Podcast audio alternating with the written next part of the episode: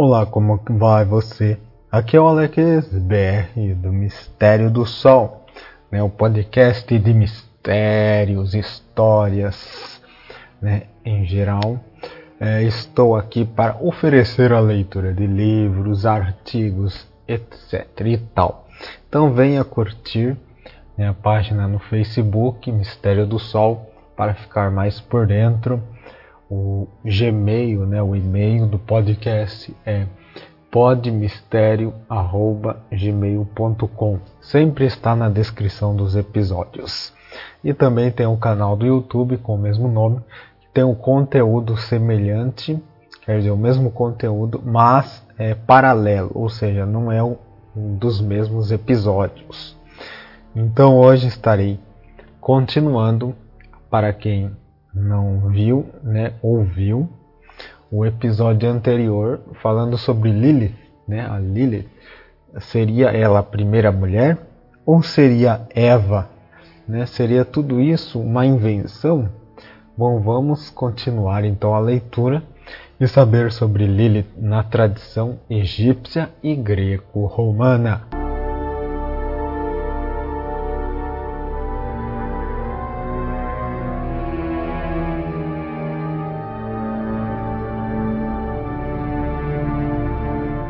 Então, né, a Lilith na tradição egípcia e greco-romana.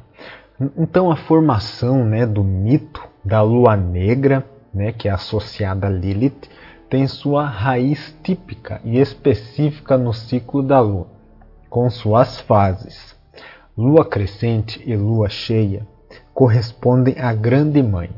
Com a lua resplandecente no céu, era vívida, é, quer dizer, era vivida analogicamente né, a plenitude da fertilidade e do influxo benéfico em toda a natureza, especialmente na psique feminina.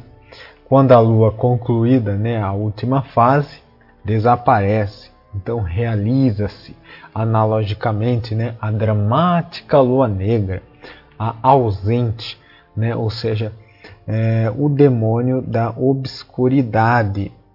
Então, aí são as representações né, da Lilith né, com a lua, por isso que fala que ela é a lua negra. Então, o homem das épocas, né, das épocas egípcias e grega, assume uma atitude consequente frente a este evento astral sincrone. Com o crescer da lua, o homem nela projeta a imagem boa do herói lunar, do rei generoso e sábio. Quando, ao contrário, a lua desaparece, então vive-se dramaticamente a derrota do rei. Os demônios femininos, o dragão das trevas, tragam o homem e esterilizam a terra. A história típica de base é, portanto, a experiência das fases lunares. Com a projeção do tema interno na Lua, Lilith assume um caráter luminoso e religioso, manifestando assim o lado feroz das divindades femininas. E isto ocorre, né, supõe-se, com uma energia ainda mais potente, porque, como disse Jung, é, os deuses são princípios ou núcleos energéticos é, que funcionam prescindindo de nossa vontade e de nossa defesa consciente. E sem dúvida alguma, o homem deve sempre inclinar-se diante do Deus, né, que fala é, do Deus com D maiúsculo, né, de ser humana, né, diante do Deus, de ser humana e de sua emanação psíquica.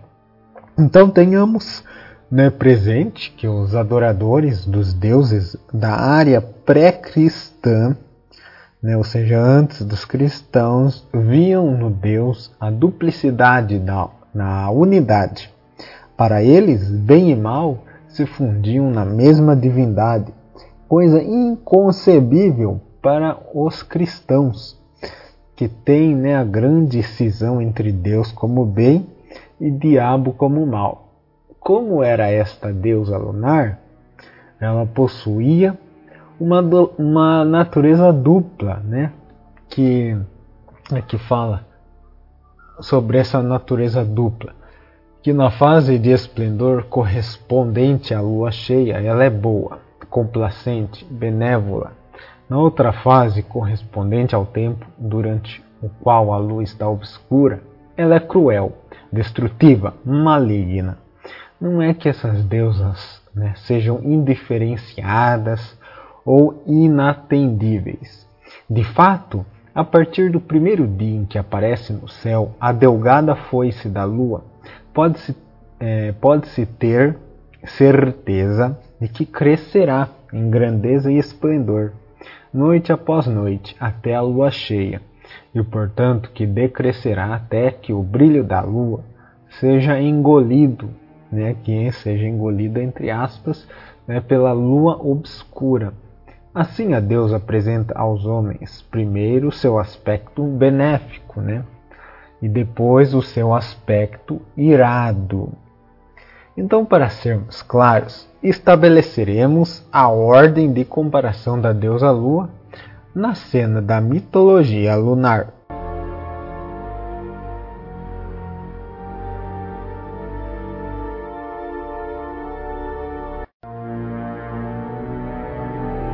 Então, né, a primeira, como disse, né, sobre a ordem de comparação né, da deusa Lua, é, então a primeira é Ishtar, né, a famosa mãe de Tamos, né, adorada na Babilônia, em 3000 anos antes de Cristo. A segunda deusa lunar é Astarte, né? adorada por hebreus, fenícios e cananeus, de acordo com a liturgia acadiana. Então, seu culto é citado já em 1478 a.C. Depois, a grande né, tem também a grande Isis do Egito, né, presente na área cultural mediterrânea desde 1700 a.C. No último século antes de Cristo também, né, na Frígia, há enfim a deusa Cibele. E por sua vez, a deusa lunar celta é Anu ou Anis, né? Essa daí é celta, cujo culto alcança a Europa. A Cibele foi posteriormente identificada com as, com as deusas gregas, né? as deusas gregas Rhea, Gea e Deméter, e com suas equivalentes romanas, né? ou seja, Telos, Ceres e Maia. Aquele quer dizer né, que é a mesma coisa, né? Como todo mundo já conhece a mitologia é, grega e romana, é só muda os nomes, mas é o mesmo. Então, Rhea, Gea e Deméter né, são o mesmo que as romanas, né, Telos, Ceres e Maia. Em cada religião há também figurações secundárias, mas aqui não é o lugar para citá-las todas. E frente a esta deusa lua, né, o homem sente-se revivendo a história arcaica de Adão. Um lado desta divindade, né, desta mulher sagrada, não é bom, não se manifesta assim, quer dizer, não se manifesta. Assim se recusa a ser vista, né, foge do céu, se esconde, ou pior, se rebela. Bem, o homem que contemplava a lua no grande céu árabe ou egípcio que a vivia né, com seus próprios olhos e em seu coração através do culto, como reagia ele quando a última fase da lua exígua né, acelerava-se rumo ao horizonte para não reaparecer mais a não ser após dias e noites sem luar? Bom, ele reagia com espanto e até mesmo pânico, provavelmente ao mesmo tipo de reação do primeiro Adão diante do desaparecimento né, de Lilith, ou seja, uma real e verdadeira crise de abandono, uma angústia de separação inacalmável. Tão absolutamente indispensável para o conhecimento do mito lunar e da consciência feminina são as obras né, Neumann, é, La Psicologia dei, Femi, é, Feminile, né, um astrolábio aí de 1975. E também Neumann é, e História, dele origine, dele a consciência, é, Astrolábio 1978. E outra né, obra aí, mais analítico, no confronto do mito, né, é Hardin e Hardin e Mystery della Donna, Astrolábio 1973. Então aqui disse o nome dos autores e eu, eu acho que esse Astrolab aqui deve ser é, uma editora, né? E o ano de publicação, né? São todas obras aí. Então, como Lilith fugiu do Éden, deixando uma mensagem de rancor e ódio, assim a deusa Lua foge do céu e se faz negra, isto é, vingativa e irritada. E o homem né, da terra, onde se sente confinado e dominado, tenta diminuir a pressão da angústia, exorcizando a lua ausente. Aquilo que não se vê não, não constitui problema. Então, sem dúvida, né, mas também é, aquilo que não se vê age sorrateiramente. Ora, é na religião grega que encontramos o exemplo né, mais frisante de mudança de um aspecto para outro na Lua. Mas antes de apresentar a vasta mitologia das divindades gregas que simbolizam aspectos de Lilith, voltemos a considerar a natureza dupla, né, branca e negra, da deusa lunar nas mais primitivas figurações egípcias e nas da área do que a deusa Lua era exaltada em suas boas qualidades, mas também temida né, em sua ira. Então, algumas preces e invocações que pronunciavam do, é, nos ritos noturnos tinha por finalidade a propiciação da deusa. É o poder maléfico o que mais perturba, mas mesmo a lua branca não era isenta de arrogância. Então, se lermos, por exemplo, uma oração, né, oração do período helenístico, onde Ishtar se apresenta, vemos que a deusa fala de si na primeira pessoa e se gaba das próprias prerrogativas, num tom quase estouvado, né, de virago, onde os atributos masculinos ainda se misturam né, fortemente com o feminino. Revela-se também nos versos do texto encontrado por Reisner né, o aspecto primitivo da deusa, que assinalará daqui para frente o lado obscuro lunar, né, núcleo do mitologema de Lilith. Então assinalemos os trechos mais indicativos. Então, um dos trechos né, diz: Eu sou divina, a Senhora do céu, eu exerço a senhoria pequenos e grandes, eu arrebato de sua estabilidade.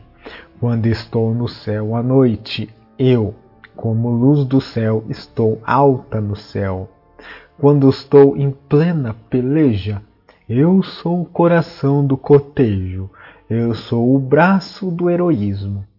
Quando marcho na retaguarda, eu sou a destruição que assalta a maligna.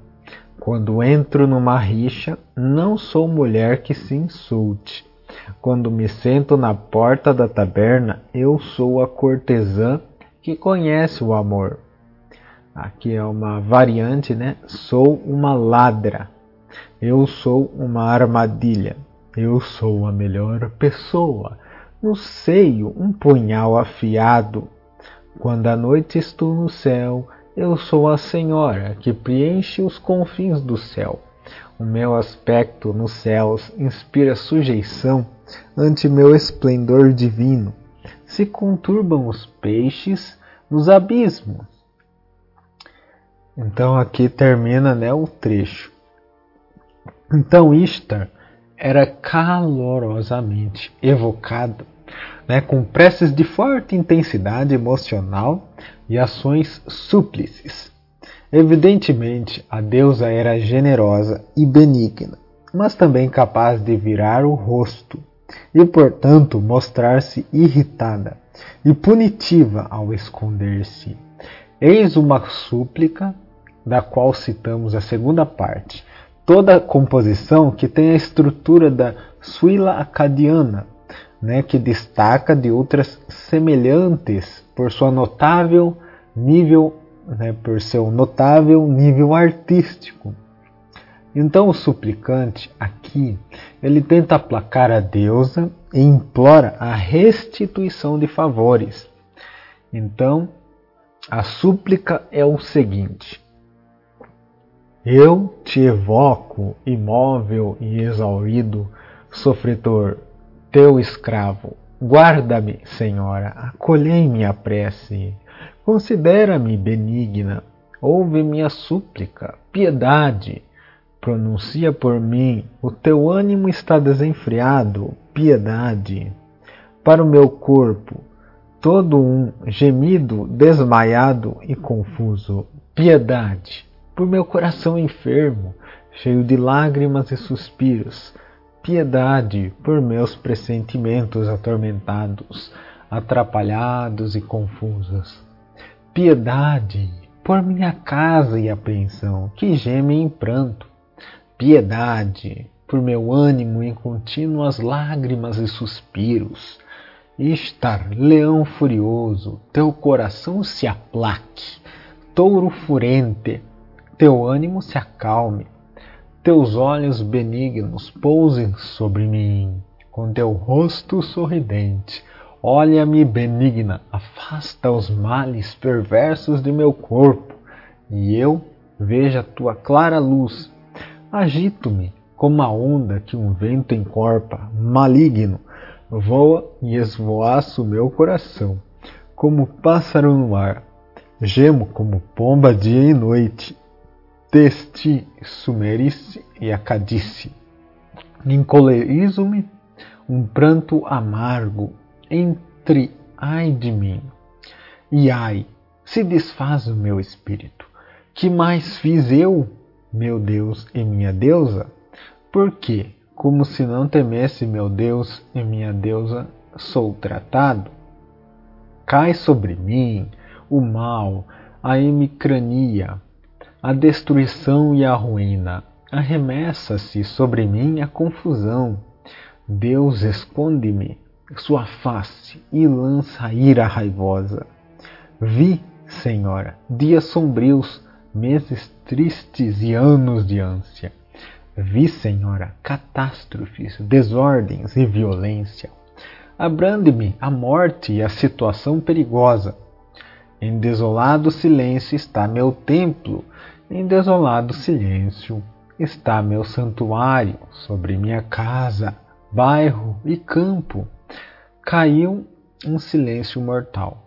O meu Deus para outra parte tem a face voltada.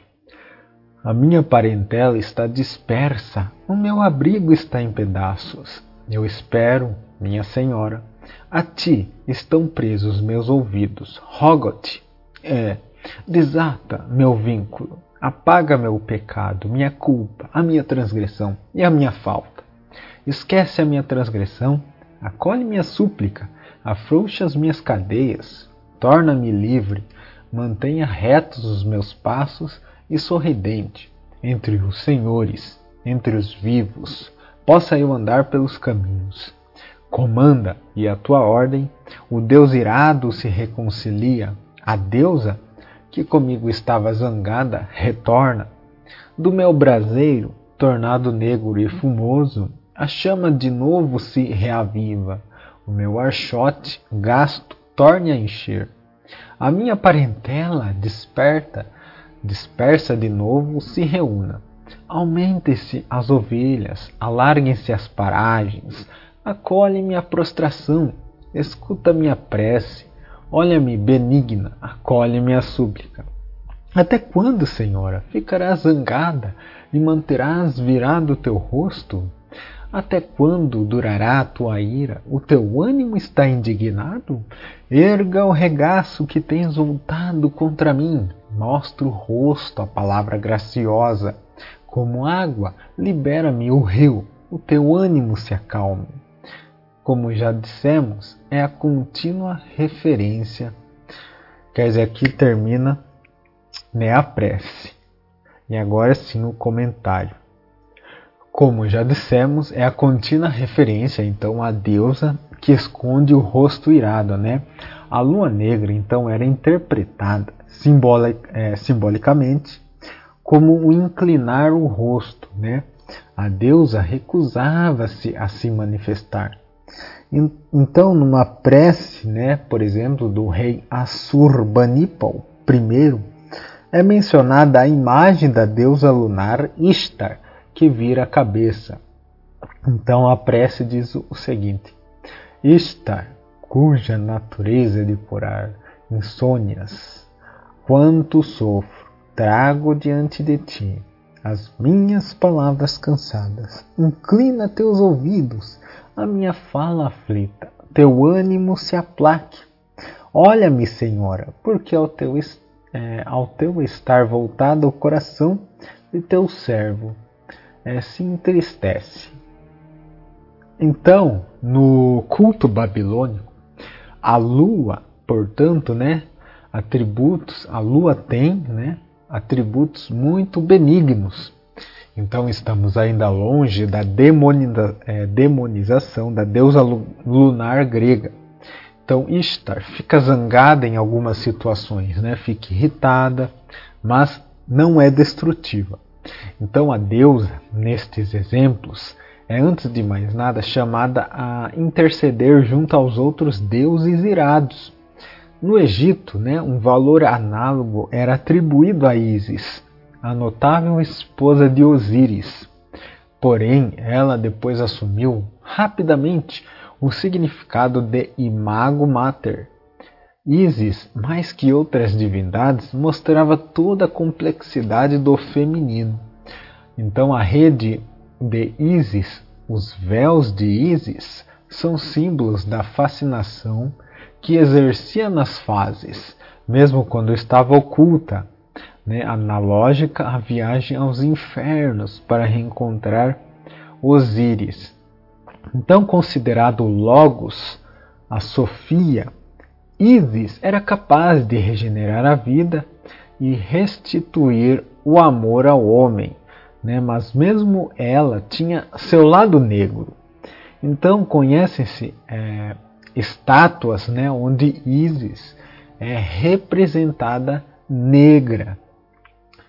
Então Harding é de que é uma e Harding, né, que escreveu Mistério della Donna, ele é da opinião que algumas virgens negras, né, de certos santuários, são uma evolução da estátua, né, erigida a Isis negra. Então pode talvez Isis, vestida de luto por Osíris, fazer-nos presumir atribuições de lua negra? Bom, Plutarco faz um paralelo entre a lua minguante e a Isis negra. O conceito neste caso foi reforçado mesmo na cultura grega dos primeiros séculos depois de Cristo. Então deve-se considerar que nos cultos egípcios prevalecia o teriomorfismo pois ainda persistia a identificação com os arquétipos. Então, os atributos matriarcais da lua, simbolizados por Osíris, se emparelhavam com os atributos de instintividade, ma, é, instintividade mais indiferenciada. E por isso, era compreensível que as imagens não correspondessem, é, não, não né, mais às conceituações conscientes, mas fossem investidas de possibilidades representativas subhumanas, né, até mesmo arcaicas. Então, os seres divinos egípcios eram em parte humanos e em parte animais. Como diz Jung, né, o Jung, né, o modo como se apresentavam essas figuras dependia da atitude da consciência.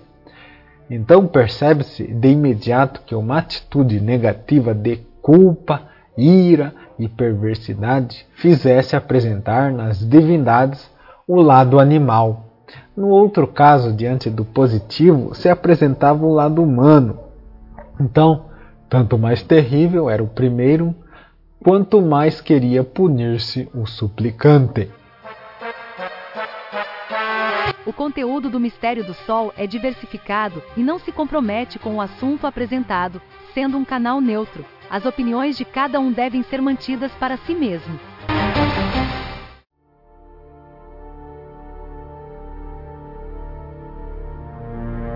Bom, então voltando aqui, é, assim vemos né, que no sincretismo helenístico, né, Ecdna, uma personificação de Lilith, né, na, na qual adiante falaremos mais, era considerada como uma derivação da mãe Isis.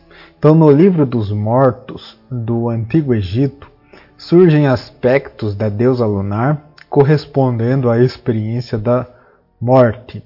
Nas preces encontramos demônios femininos, é, femininos né, verossimilmente correspondente às figuras demoníacas já examinadas para a época suméria.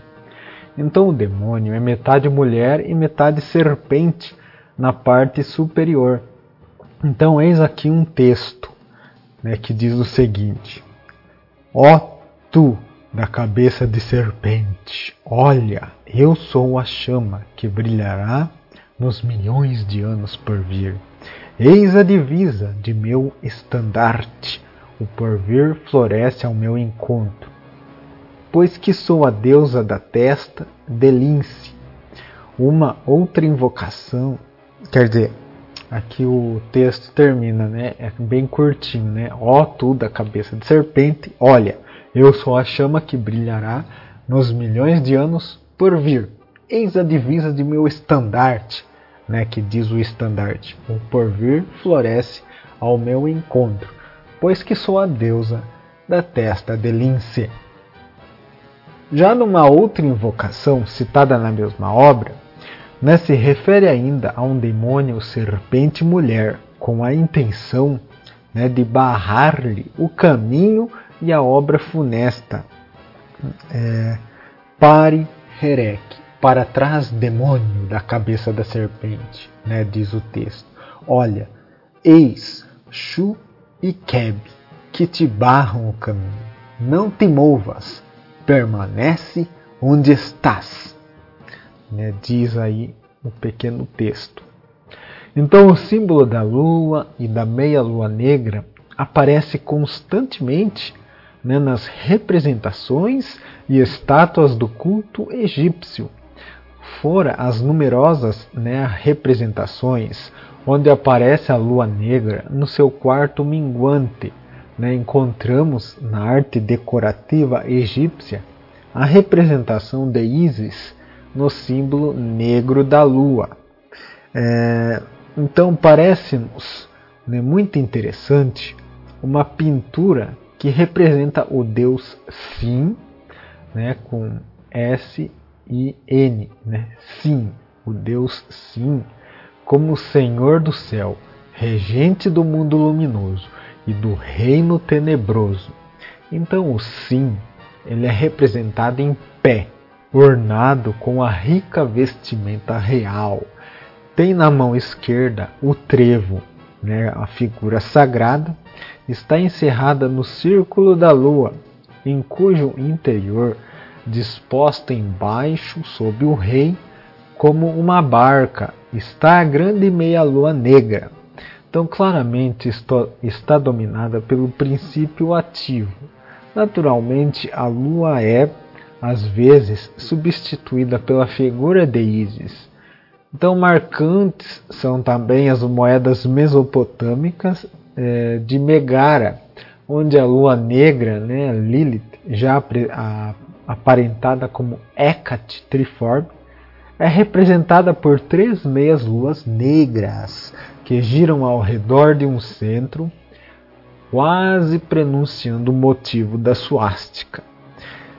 É, Isis, numa estátua de vários materiais, tem, né, numa estatueta, estatueta arcaica sobre a testa, a meia lua negra. Então, no livro dos mortos do Antigo Egito, encontramos encantamentos e esconjuros é, em forma de hinos que serviam para afastar os espíritos de cabeça de crocodilo, muito maléficos e destrutivos. É, então não excluamos que tais criaturas teriomorfas exprimissem o lado obscuro do feminino. Então o Yang né, menciona o símbolo do crocodilo, né, o monstro negro dos infernos, como uma transposição da Cori, né, a jovem de Deméter, para um aspecto de Hecate. Estamos em presença, mais uma vez, de Lilith. Então, através do Mediterrâneo e da Palestina, muitas figuras divinas, né, divinas dos cultos religiosos hebraicos e egípcios chegaram à Grécia. Então, assim vemos no mundo helênico instaurar-se a ideia base da conexão entre lua e mulher. Então, é de fato na psicologia dos gregos que encontramos expressa né, em grau máximo toda a potência e o alcance do mito de Lilith, né, a lua negra. A lua domina desde a fase das culturas primitivas é, toda a vida religiosa, mas é vivida como objeto externo, além e sobre-humano, investido de poderes mágicos e atributos que necessariamente né, permitem o domínio sobre o homem existia uma forte identificação entre o Sol e a Lua e o rei, ou, as quer dizer, ou os grandes sacerdotes. Então, na Grécia, ao invés, né, ocorre uma tomada de consciência mais ampla sobre o mundo psicológico humano e as divindades são consideradas como criaturas vivas nas quais se podia acreditar operando através de projeções e identificações. Então, como diz é, o Kerimi, as divindades gregas podem ser compreendidas como figuras eternas, como grandes realidades do mundo. E seu poder expressivo né, se deve à verdade que nelas estava contida. Digamos sem mais delongas que Kerine Carol Prolego, é, Prolegomene, ali o estúdio, não quer dizer, é, voltando aqui, é um erro de texto aqui. É, digamos então, sem mais delongas, que essas divindades carregavam arquétipos e símbolos é, num grau excepcional né, e eram constitu é, constitutivas do inconsciente coletivo grego. A verdade destes deuses e sempre uma realidade né, que se insinua à alma. Então as figuras divinas gregas, né, diz o Kerine, diz ele, podem ser comparadas a fórmulas que exprimem com clareza e precisão o equilíbrio de desmedidas for, é, desmedidas forças cósmicas, fórmulas que sintetizam o mundo em cada um de seus aspectos, como numa situação limite, apresentando-o ao espírito de modo a fazer pensar que o mínimo deslocamento daquele equilíbrio pode provocar a ruína do universo.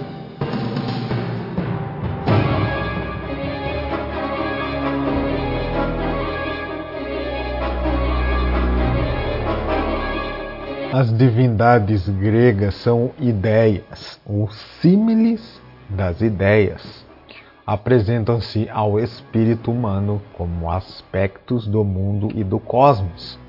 Como tal, portanto, subsumem e com extrema violência os aspectos mais contrastantes. É, tais contrastes estão contidos é, no incrível equilíbrio limite né, que constitui a mais evidente característica da psicologia religiosa grega.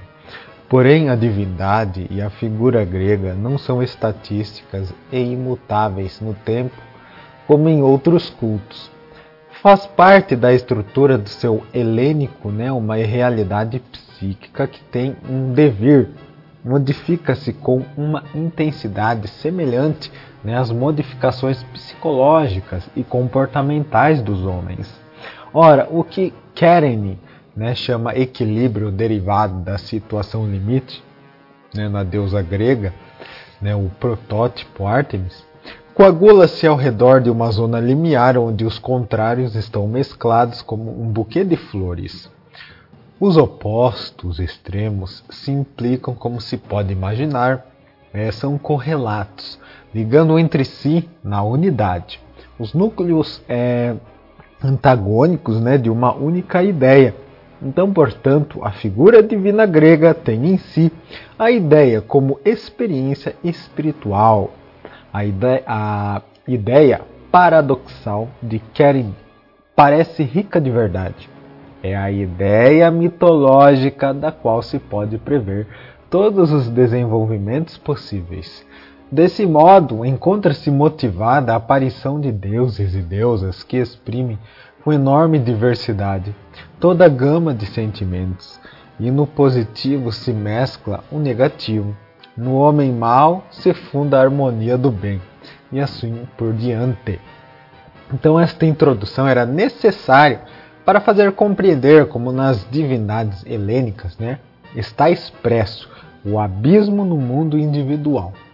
A lua negra não é mais um totem significativo de uma relação primária, onde a subjetividade não é ainda uma noção consciente. Na Grécia, ela se torna criatural. O demônio se insinua na alma do homem grego e o faz conhecer todo o horror sem limite algum da catástrofe vivida pelo casal bíblico que se acende na consciência grega como um angustiante trauma reintegrado. Aquilo que na mulher havia sido visto como proibição, transgressão, imposição dogmática, torna-se, com a aparição de Hecate, conhecimento do mal implícito na natureza humana. Por razões óbvias, não encararemos extensamente o argumento da Coure, né? Coure que é com K, K-O-R-E, e de toda a trama das, dizer, das ampliações do mitologema lunar. Então esboçaremos somente uma síntese para poder confrontar diretamente as iconografias divinas que personificam Lilith Lua Negra.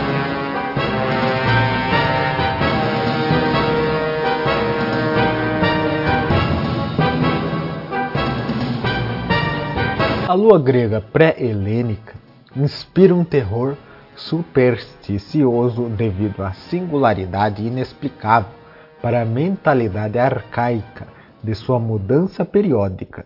No início, as três fases lunares, né, lua crescente, primeiro quarto, lua cheia, a plena, e lua minguante, né, último quarto, espelham as três fases da vida segundo a tríade referida à vida da mulher. Virgem corresponde ao primeiro quarto, ninfa à lua cheia, velha ao último quarto. Então, posteriormente, a deusa foi identificada com a variação das estações, ligando-se assim ao conceito mulher-lua. Depois, a lua como mãe terra, evidentemente conexão com a a, com a fertilidade e a produção vegetal sazonal. Enfim, surge a tríade hierática, né? que é a Virgem do Ar, a Ninfa da Terra e a Velha do Mundo Subterrâneo. Estas são representações, respe é, respectivamente, de Selene, Afrodite e Hecate, como figuras fundamentais que aclaram o arquétipo da Core, para conhecer em detalhes as atribuições e os numerosos transportes dos nomes, sugerimos aos estudiosos a, a consulta né, de obras específicas sobre o assunto. Então atenhamos né, ao esquema essencial. Estas três deusas constituíam ao mesmo tempo uma pessoa, né, una e trina. Ao seu redor a trindade básica se repetia em múltiplos até o número 9, enquanto cada uma das deusas fase né, era trina e una, numa só deusa. Desta estrutura derivou depois o calendário de tempo, né, ano, meses e semanas. É, a figura fundamental e a figura fundamental é Core, como protótipo da deusa jovem centrada no arquétipo lunar.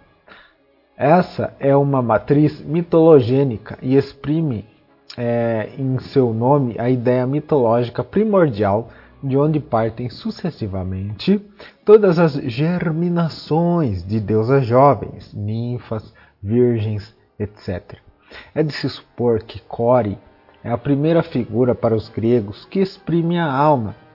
Então, nas fases sucessivas, Cores é Core se torna mãe e filha, mas o núcleo conserva seus componentes de masculino e feminino juntos.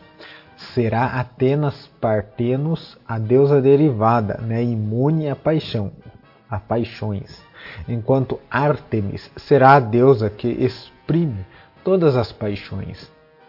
A Core, em sentido absoluto, será, porém, né, Perséfone, filha de Deméter, e aquela que para nós rege o fundamento mitologêmico de Lilith e da Lua Negra, na medida em que se distingue das características de Atenas, quer dizer, de Atena e de Artemis, que estão fora de qual, qualquer atribuição feminina, isto é, manter uma relação com o homem e a mãe, enquanto Perséfone exprime, como afirma Karen, estas referências como duas formas de existência em seu limite extremo, ou seja, num equilíbrio no qual uma dessas formas de existência, a jovem junto à mãe, aparece como vida, a outra, né, a, jo a jovem junto ao homem, como morte.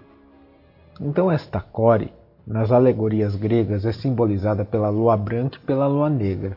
O equilíbrio está na mudança, ser é, quer dizer, está na mudança. Ser e perder-se, vir e ir embora. Core Persephone conhece o limite que além do qual é o precipitar-se nas trevas do Hades. Ela se distanciará sempre mais, no ritual, das características de Atena, Artemis e da própria Deméter, para identificar-se totalmente com a Core Hecate, irrevogavelmente esposa do deus infernal Hades, rainha do Tártaro, guardiã do submundo.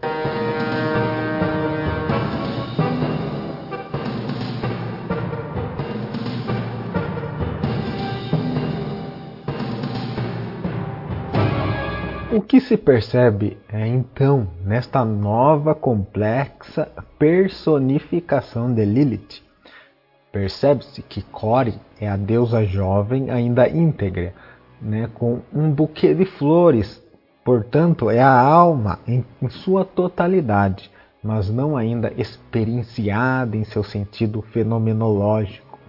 Core está ainda diante de um destino desconhecido, sem consciência do possível acontecer. Corresponde, né, portanto, ao conceito, à noção de lua. A lua não ainda distinta e conhecida em suas fases. Perséfone, por sua vez, é a ruptura do equilíbrio, não é mais a vírgula intacta, a lua, né, mas sim o último quarto da fase lunar.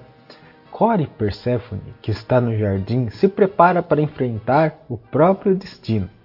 Na situação narrada pelo mito, não, na, na qual está colhendo flores e não se apercebe do Deus que está pronto a raptá-la.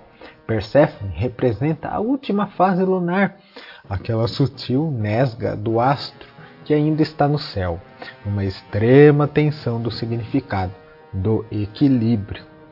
Está próxima ao horizonte, pode desaparecer e ainda não faz, mas este é o evento que se prepara.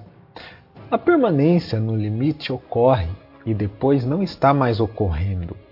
O último raio de lua desaparece, torna-se, assim, lua ausente, a lua negra, a noite imersa nas trevas absoluta, né? morte, perigo e queda.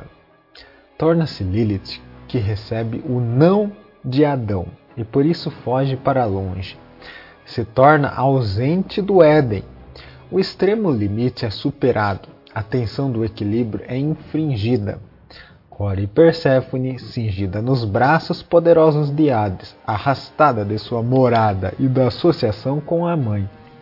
Aqui se realiza a descida aos infernos, onde Perséfone perde a lembrança das flores que tinha nas mãos e conhece as trevas mais profundas, onde reina a morte. É Lilith, no Mar Vermelho, esposa do diabo. A totalidade está perdida e em seu lugar há a dualidade que se abre. Core Deméter tende à luz, enquanto Perséfone tende às trevas. Usando a terminologia junguiana, diríamos que é a personalidade extraordinária que deve mensurar-se com os componentes antagônicos e complementares. Mas Perséfone é ainda a parte que a psique consciente não consegue aceitar, reconhecer como resultado de uma remoção que se perpetua né, no tempo e é vivida como mal e morte, projetada no folclore. Mas Perséfone é também a Terra-mãe, segundo Jung. Jung. Por isto tem caráter tônico, e a Terra, no processo estrutural do mito, né, é correlata à Lua, porque concerne aos ciclos da natureza vegetal. Como esta série de transformações realizadas pela Core parecem paradoxais com respeito à ideia base. Da figura arquétipa se derivam os vários aspectos que encontram todos eles uma explicação. Mesmo as núpcias de Perséfone e Hades constelam a morte. Morte para uma vida, rumo a outra vida. Perda de um estado para encontrar um outro. Conhecemos os complexos aspectos do mito de Deméter relativos à fecundidade, à loucura e à morte. Né? O luto de Deméter, sua dor louca pela perda da filha e a carência decorrente né, da recusa quer dizer, da recusa da deusa em germinar o grão. Esses estão intimamente relacionados ao ritual lunar. A lua negra simboliza a morte e a esterilidade. É interessante. Parece-nos ter insistido sobre a figura de Perséfone, porque nas variantes sobre o tema mitológico, ela é estreitamente aparentada com Hécate. Na Grécia, Hécate se torna talvez a figura mais representativa do mito de Lilith. Depois dela, será a feiticeira medieval que herdará todas as conotações.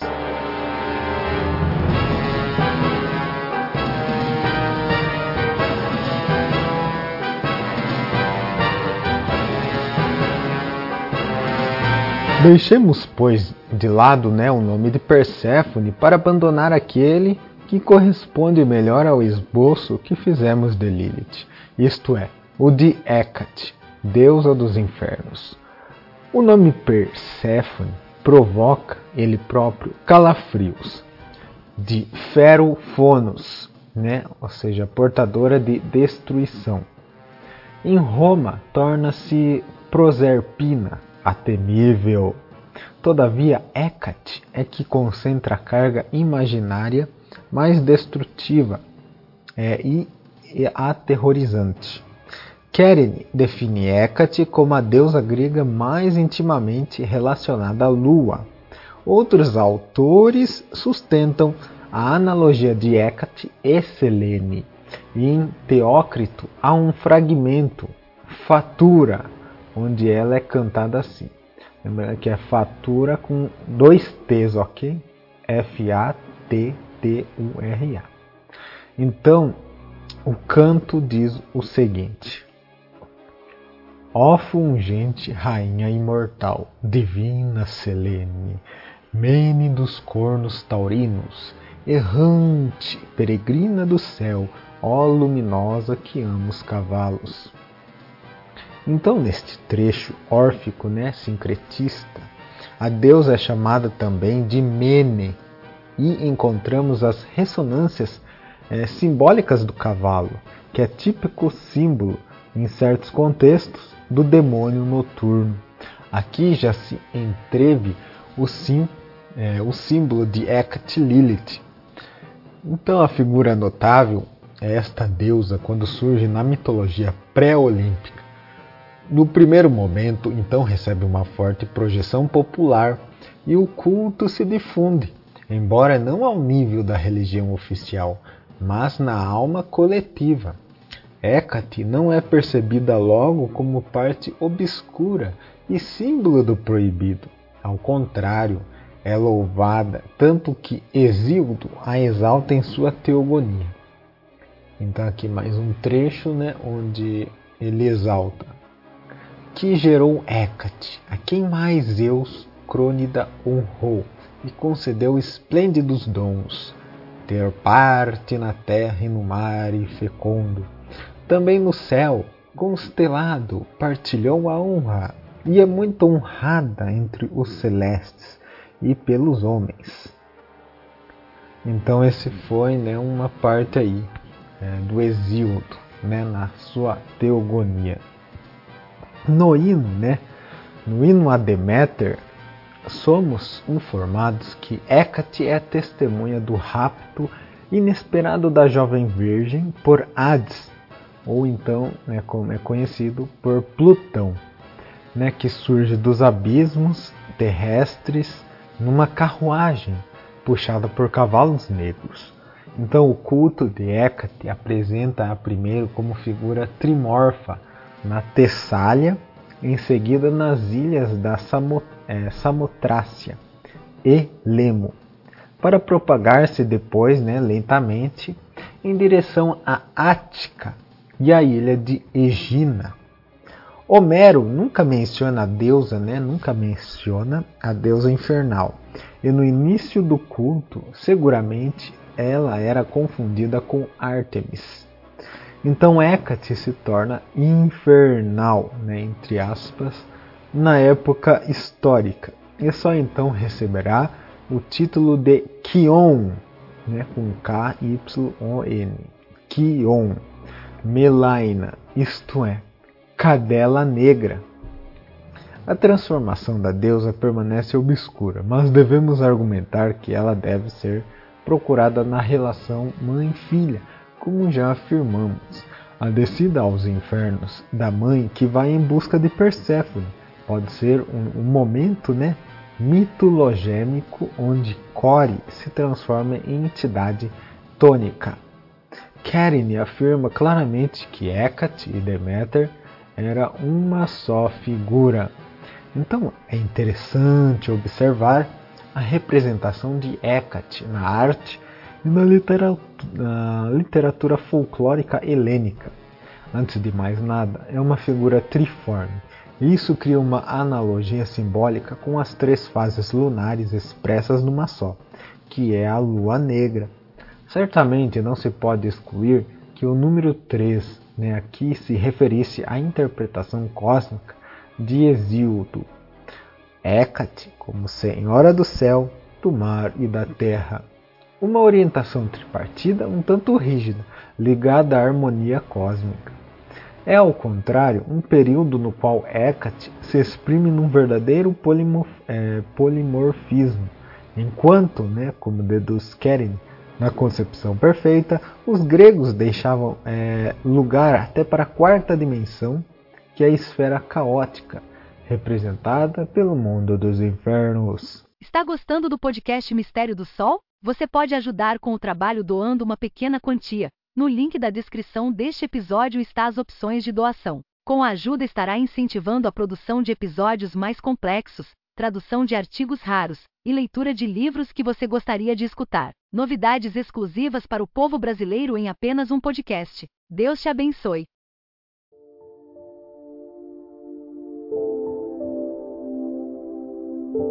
Quando um deus ou uma deusa morrem, né, entre aspas, não são mais vistos, não são mais percebidos, torna-se como divindades, né, mortos sobre a terra, entre aspas, né, mortos entre aspas, sobre a terra. Então a não presença é morte, é um outro mundo. A divindade penetra então no segredo do reino dos mortos, né? As noites sem luz, pesadas de angústias, quer dizer, angústia, similares na imaginação ao sombrio tártaro. Né? Então eles ficam ali no, no, reino dos mortos e ali se transforma, né? Hecate Core se torna Hecate dos infernos. Os dois aspectos se antagonizam. A imaginação dos gregos fixa um aspecto preciso desta nova figura de Lilith. O nome Hecate pode remontar a Hecatium, né, que quer dizer 100. E parece que 100 eram os meses lunares durante os quais o trigo crescia e era colhido com rituais dedicados a Hecate. Não existe ainda a figura típica né, dos incubos e dos demônios até agora descritos. Esta Hecate, lua negra, antes de, é, é antes de grande beleza. Talvez devêssemos imaginá-la como a Circe homérica. É, né, o lírico grego de céu de 520 a 420 a.C., né, que se define como o rouxinol de céu, né, que céu se escreve com letra C, C-E-O, céu, da língua de mel, né, o rouxinol de céu da língua de mel. Num epinício, cita a deusa, né, chamando-a de portadora da tocha, filha da noite, de negro regaço. E o maior deles, né, o Píndaro, descreve a imagem de Hecate, chamando-a graciosa moça dos pés purpúreos. Então um esplêndido cálice cratera ático, com figuras vermelhas, atribuído aos ano 440 a.C., né, que é conservado no Metropolitan Museum, ou seja, no Museu Metropolitano de Nova York, mostra a encantadora Perséfone, que salta fora da terra do Averno, e extenuada, trêmula, protegida por Hermes, volta para a mãe Deméter. Precede-a né, no itinerário, representada como forte ênfase, a figura né, central de Hécate. A deusa está desenhada com traços de grande leveza, corpo flexionado, enquanto o passo se decide para a frente. Os ombros e a cabeça se inclinam para trás. Hecate olha para Perséfone com grande intensidade, quase arrastá-la imperiosamente para fora dos profundos receios infernais. Entre as mãos tem duas tochas, o facho inextinguível que lhe fez ser atribuído o epíteto de Hecate Fósforos. Na figura está concentrada grande energia e se percebe claramente a função de guia dos infernos. Hécate aparece esvoaçante né, e mais agressiva na cena do apoio citarista nas núpcias de Tétis, né, onde ela é esboçada de perfil. A clássica cabeleira presa, né, apertando nos punhos de um lado o archote e do outro a espada. A cena está pintada numa cratera ática, também essa com figuras vermelhas, que se encontra no Museu de Spina in Ferrara.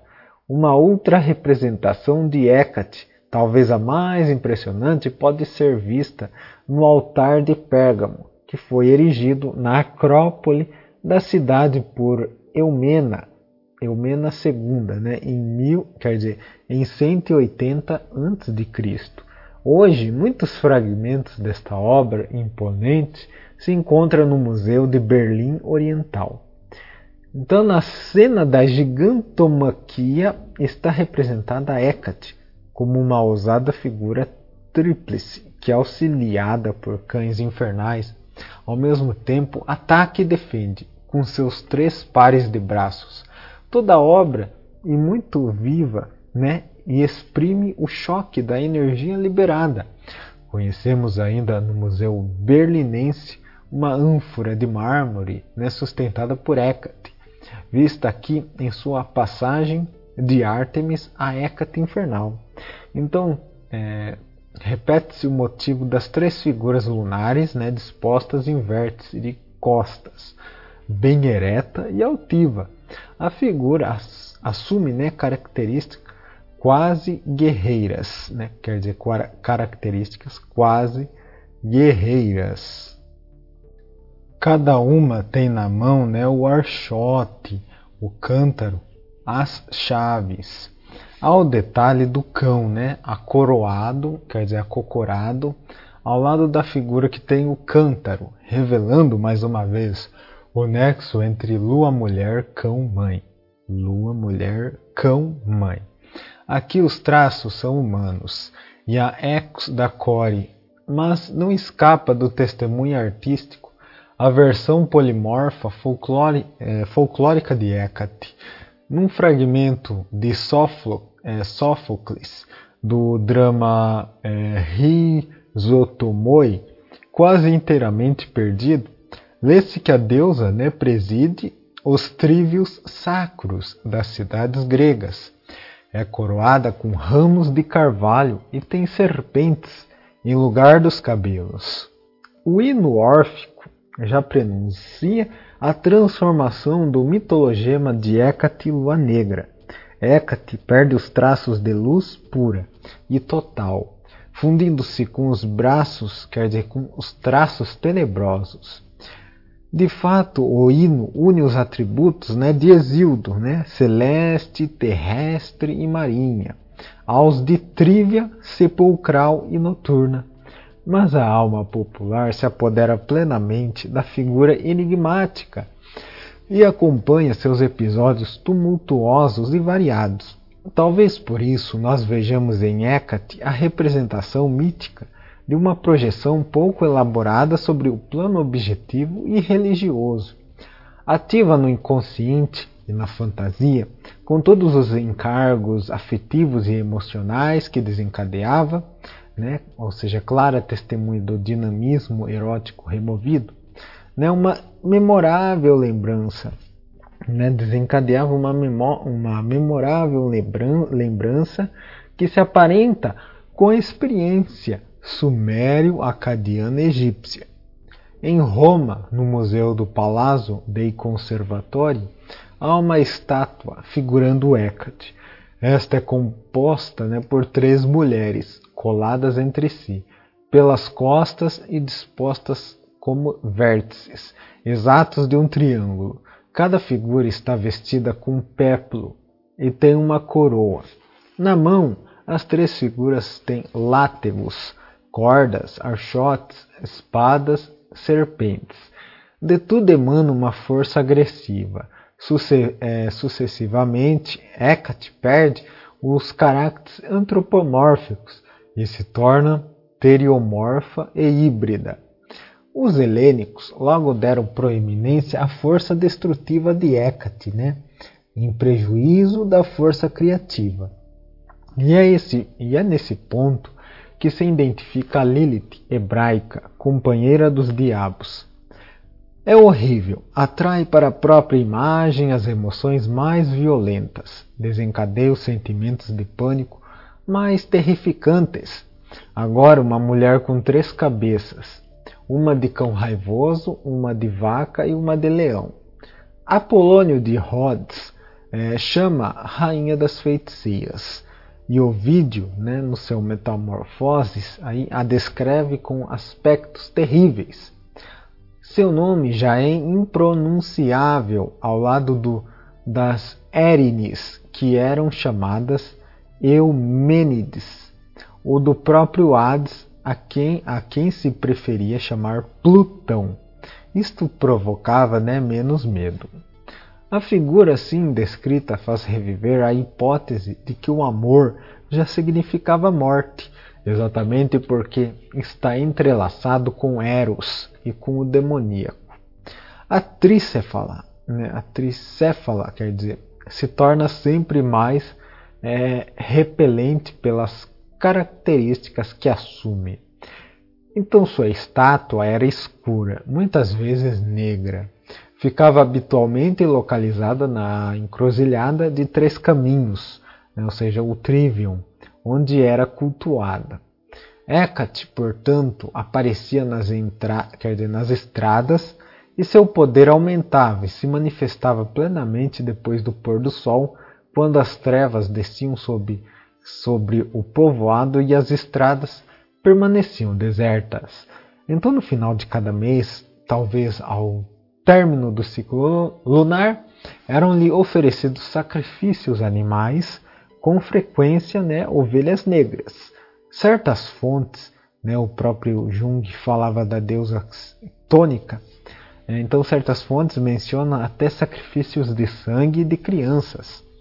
Retorna assim o mito arcaico que quer que as crianças sejam as vítimas preferidas de Lilith. Hecate era voraz, insaciável. A referência à, ora à oralidade sexualizada é evidente. Na sucessão das fases do culto, incrementa-se o caráter mágico e supersticioso da deusa infernal.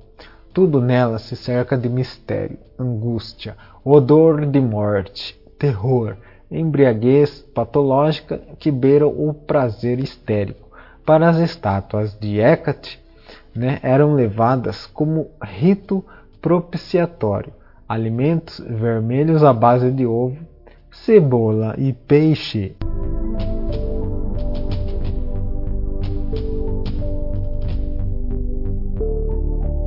Então esses alimentos né, eram colocados em pratos ou cestos depositados aos pés da deusa. É curioso notar que tais alimentos, naturalmente fáceis de se deteriorarem pela exposição, eram consumidos durante a noite por cães vadios ou por pobres mendigos promíscuos, talvez junto com prostitutas e ladrões.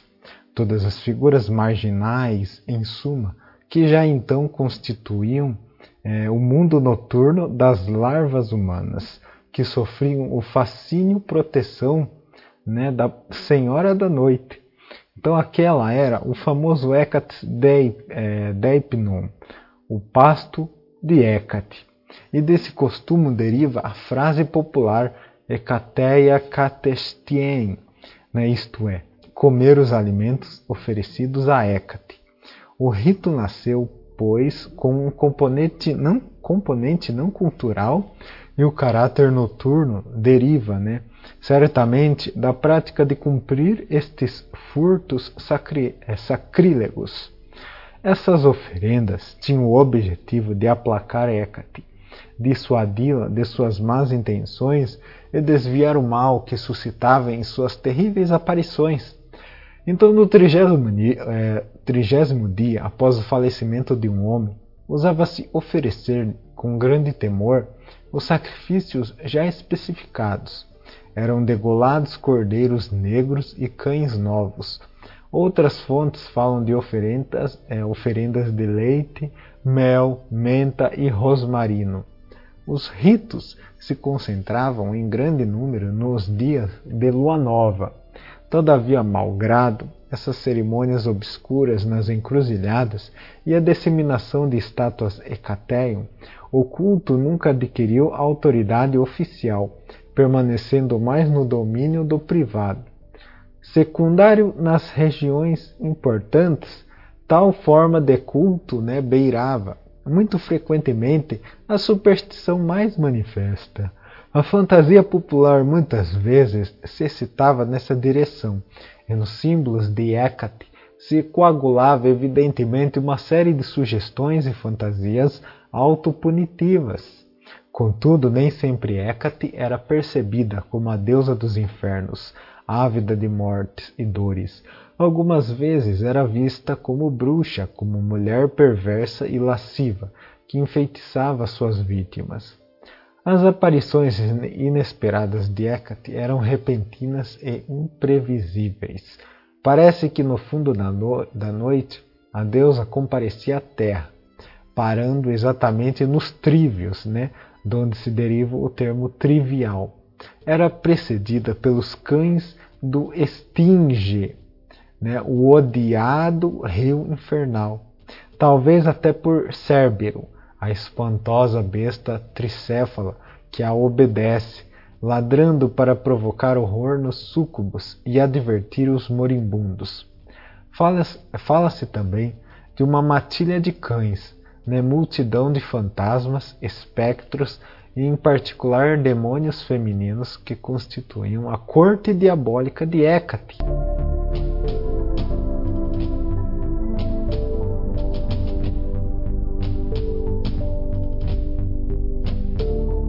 Então a sua presença era pressentida, né, mesmo em lugares bem protegidos. Mas suas principais vítimas né, continuavam sendo os míseros é, viandantes que nas encruzilhadas eram atacados por ela e confusos. Aqui vale lembrar que aqui míseros viandantes. Né? Eu não sei se é algum erro de português, se é viajantes ou viandantes, mas aqueles né, que passavam nas encruzilhadas né, e eram atacados por ela. Então, confusos, né, perdiam a orientação e o caminho certo. A fantasia obscurece eventos possíveis, né? ou a experiência orgiástica como prostitutas e figuras imundas, ou reações de pânico diante da tremenda escuridão, com fugas ou quedas desastrosas. Em certas representações, Hecate tem cabeça de cavalo. Tal símbolo nos recorda, né, como diz Jung, a libido fixada na mãe e o cavalo né, é, é muitas vezes associado à bruxa, ao feminino perverso. É conhecido a experiência angustiante de um rumor de cascos de animal que se aproxima no silêncio da noite. Seguramente havia tochas que clareavam o trível, mas isto aumentava ainda mais o pânico. É, o Hardin assim é, descreve Hecate. Ele diz o seguinte: é a deusa triforme da encruzilhada que desencaminha o viadante, e como rainha dos fantasmas, viaja na noite seguida de horrível secto de espíritos que a cercam em toda parte e de cães ladrando. Até na, na Idade Média né, se viam bruxas voando pelo céu noturno, guiadas pela própria Hecate. É a deusa das tempestades, das destruições, dos terrores da noite. E de fato, como diz Plutarco, a lua crescente é de boa índole, mas a lua minguante traz doença e morte. Então aqui foi uma citação do Harding.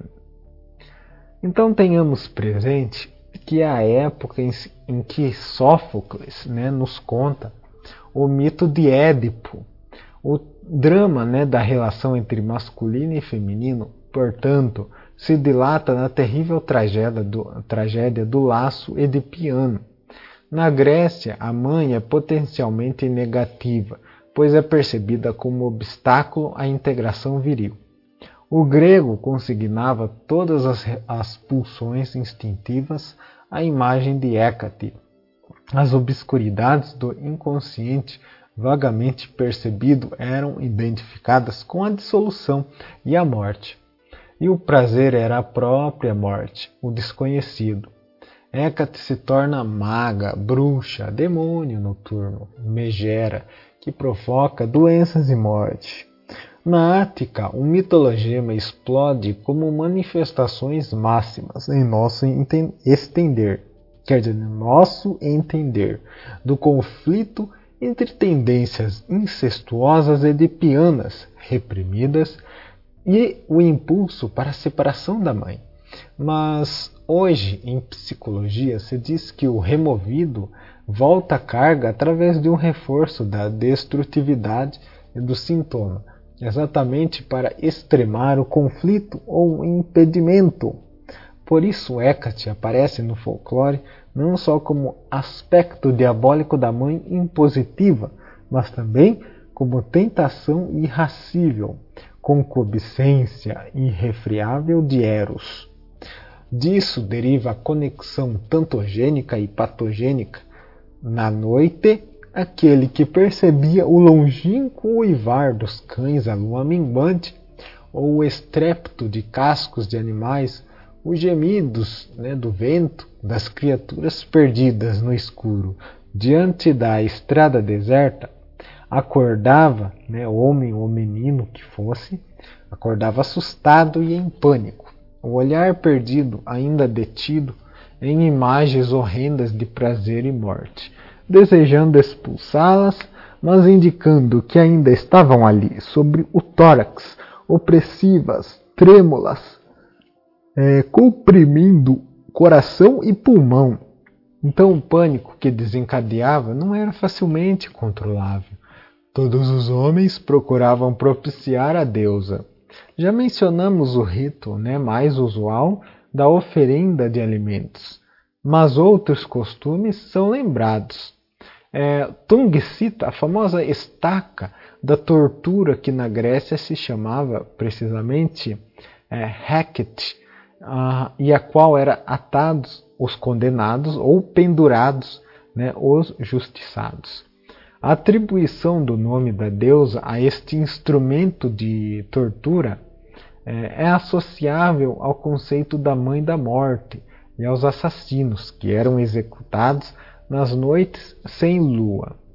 A estaca era, né, de preferência, colocada nos trívios. A personificação da deusa lunar negativa se ampliou, né, depois se ampliou depois do século 6 antes de Cristo. Né, aparecem as figuras das impulsas, as Eríneas e a feroz Equidna e também as Fúrias. As passagens e as interpolações mitologêmicas não podem ser encontradas em fontes históricas. Conhece-se, entretanto, né, rituais precisos, chamados mistérios de Hecate, que deixaram é, poucos traços literários. É lembrado né, que Diocleciano instituiu o culto em Antioquia, né, onde numa gruta subterrânea, né, a qual você tinha acesso descendo 365 degraus, né, ou seja, o ciclo solar anual, que eram celebrados né, nessa gruta os mistérios de Hécate.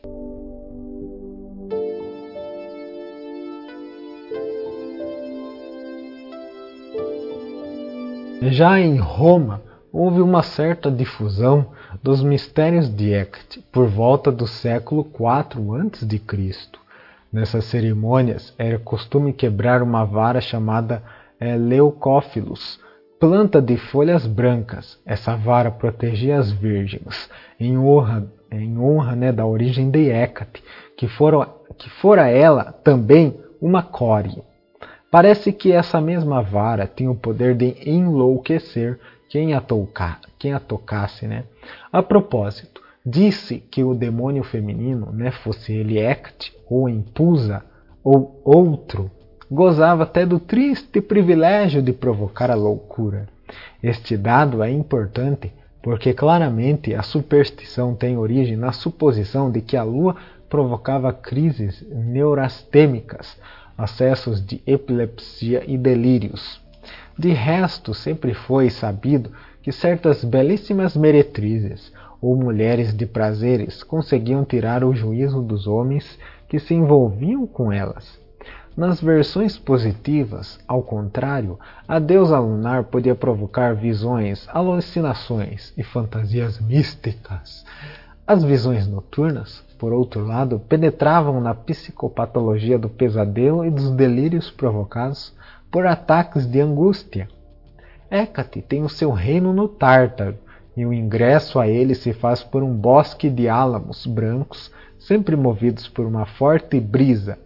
Ficava na confluência dos rios malditos que nossa memória bem recorda: o Estinge, o Aqueronte, o Averno e o Lete.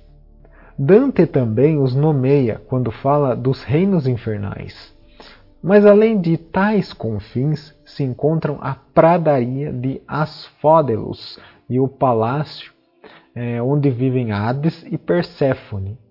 Hécate lhes faz companhia, ela que tem o poder de conceder aos mortais qualquer coisa que desejem. Fontes mais tardias confundiram Hécate com Cérbero, né, considerando que a deusa tinha também os encargos de guia e guardiã. A morada de, a morada de Hécate era cercada de álamos negros e ciprestes. Mas Hécate vinha à terra com muito maior frequência que Hades ou Perséfone. precisamente a cada 28 dias. Por isso, em suas aparições, essa Lilith grega espalha terror, é aquela que fere de longe a seu bel prazer. Se não é a sua presença que se desencadeia com violência, então são as impulsas ou as fúrias a se fartar quando surgem durante a noite. Essas numerosas filhas eram chamadas servas de Hecate, ou cadelas negras. Esta figuração da mitologia é talvez a mais terrível criação da imaginação grega. A impusa, que literalmente significa aquela que se introduz à força, é o demônio feminino que obedece à Senhora Negra da Noite. Em tudo semelhante, em sentido mitológico, a Lilith hebraica dela difere pelo aspecto corpóreo. Então a impusa é uma mulher sem cabeça e tórax humano. Em lugar dos cabelos, tem serpentes retorcidas e sibilantes. Os braços são animalescos. Suas características mais repugnantes é a presença de nádegas de asno, cinzas e ásperas. As pernas são uma de asno, a outra de bronze pesado. Os pés, um humano e outro uma garra de águia ou um casco equino. Né? Então, a acentuação dos traços equinos se deve à simbologia do asno, que o faz emblema de obscuridade, das tendências satânicas e às vezes indica luxúria e imoderação sexual. É um símbolo de Saturno, na acepção tríplice de luxúria, avareza e morte. A impusa segundo as fontes clássicas, né, ou seja, de Aristóteles e Filostrato, calça uma sandália dourada exatamente como Hécate, que usava sandálias de ouro, prerrogativa de Afrodite para distinguir a origem olímpica de Core. Segundo certas versões transmitidas através do tempo, a impusa aparecia de improviso nos quadrívios e trívios das habitações, levada por uma carruagem puxada por cães que ladravam, de, e toda em volta né, por uma vesícula cheia de sangue e de matéria fétida, com, é, com um sorriso desdenhoso e sedutoramente irresistível.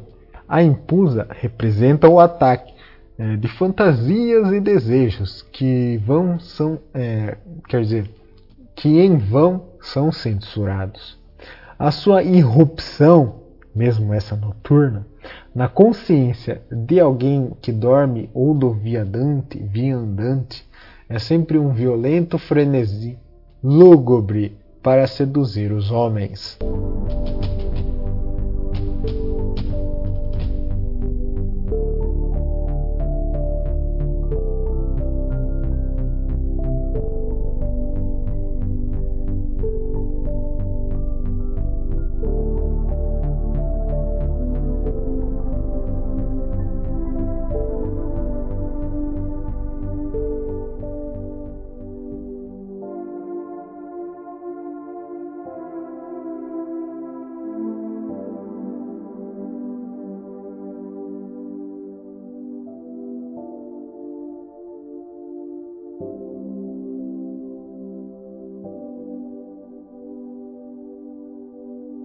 Bom, embora no sincretismo simbólico ela seja confundida com a própria Hécate, a Impusa aparece na esfera imaginária como algo mais vívido e implacável, porque tem uma vibração mais demoníaca e é capaz de fazer explodir terrores mais arcaicos e incontroláveis. A aparição deste demônio estava sempre relacionada com situações sexuais, transgressões da moral matrimonial ou, perver ou perversões secretas. Sua atividade está explicitada em seu nome. Entra a força nas casas, assalta em locais tenebrosos os moços e as mulheres, aterroriza os homens. É, graves, aqueles graves, ou graves, né, não sei como se pronuncia. É, ele diz que a impusa costuma agredir de improviso, mas é possível enxotá-la, gritando em sua direção. E na de seu obsceno secto impropérios, esconjuros e cruentas blasfêmias mágicas. A impusa, né, em tais apuros, afasta-se com altos gritos estridentes. Entretanto, muitas vezes o demônio, sem transformações extremamente complicadas, né, conforme as manipulações introduzidas é, pela superstição popular e pelas pressões psicológicas derivadas do costume local. Então, assim, vemos a impusa assumir o aspecto de cadela, de vaca, mas também de jovem sensual belíssima e portadora de poderes capazes de seduzir à distância. Ocorre-nos imaginá-la como mulher de O Pecado, a branca e desnuda criatura sinistra, pintada por Franz Stuck, né, que se encontra no Museu de Mônaco da Baviera, né, que é capaz de perturbar com seu erotismo carnal envolta no negro manto de pitons. Se as impusas se apresentam como mulheres, é, penetram então no quarto onde dorme um homem e se esmagam contra ele, sobre seu corpo, é, sugando-lhe todas as forças vitais. Depois o extenuam com tremendos abraços aos quais a vítima não consegue subtrair-se. Aqui deve-se observar a qualidade lunar da impusa porque somente em virtude dela lhe é possível assumir aspectos de beleza humana e também de sedutora. Então, naturalmente, não perdemos de vista o fato de Hecate ser uma deusa que participa de todas as decisões do Olimpo, que possui poderes no céu e na terra, e é tida em grande conta por Júpiter, né? ou seja, também Zeus aí conhecido, né? o Júpiter, Agora que conhecemos uma outra figura demoníaca, passemos a considerar as outras irmãs ou servas né, de Hecate, também elas derivadas de Lilith. Falamos das lâmias das fúrias, de Ecdina, é, quer dizer, Equidna. Deste modo se completa o excepcional quadro de manifestações da deusa obscura.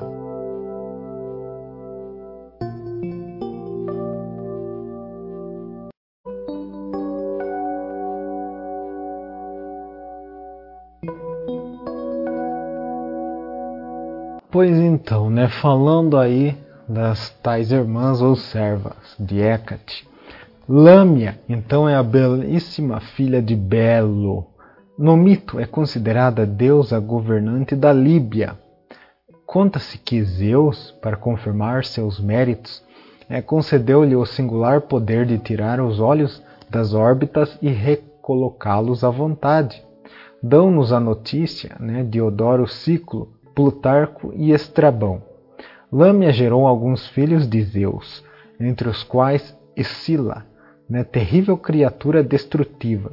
Mas a grande Hera ficou possuída por ciúmes profundos desta preferida, e para vingar-se, é, estrangulou, estrangulou todos os seus filhos, com exceção de Escila. A reação de Lâmia, né, conta o mito, foi tremenda e imprevista. Começou a matar todos os filhos das outras e, em seu furor cego, perdeu os braços da própria beleza até o ponto de seu rosto transformar-se né, numa máscara de incubo. Desde então, Lâmia se arrasta para onde haja crianças, pérfida e desapiedada, raptas, né, as crianças, esconde-as e mata, né, insaciável. Por isso ajuda dignamente é, Hecate e podemos considerá-la né, o demônio feminino mais difuso e perigoso. Para Graves, é, Lâmia devia correspo é, corresponder à deusa líbia Neit, né, que se, se escreve N-E-I-T-H, né, soberana do amor e da guerra, porque neste sentido Platão identificou Atena.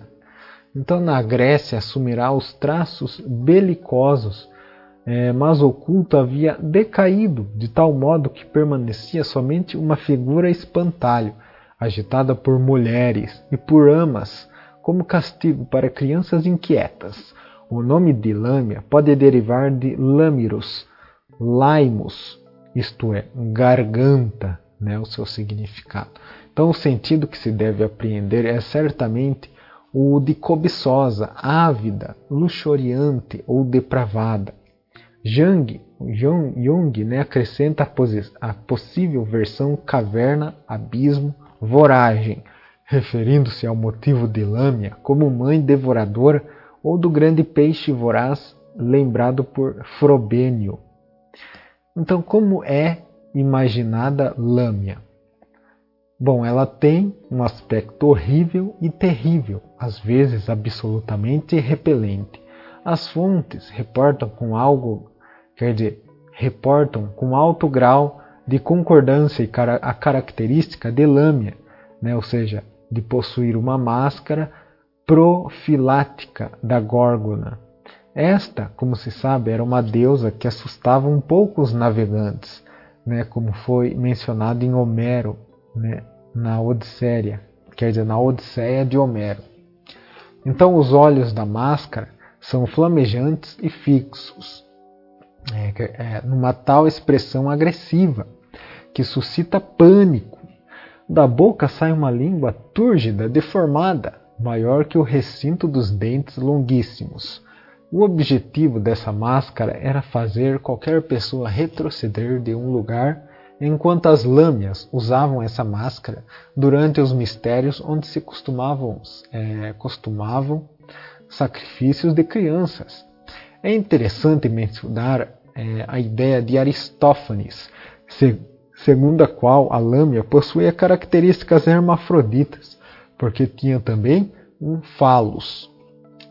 Então, segundo é, Kerine, pode-se falar delas no plural, né, e por isso lâmias, né, por isso eles falam lâmias, o que justifica pelo fato dela poder se transformar em mais de uma figura ao mesmo tempo. Até lhe era concedido assumir o semblante de Hecate ou transformar-se em mula, novilha, com mais frequência em cadela ou até numa mulher belíssima.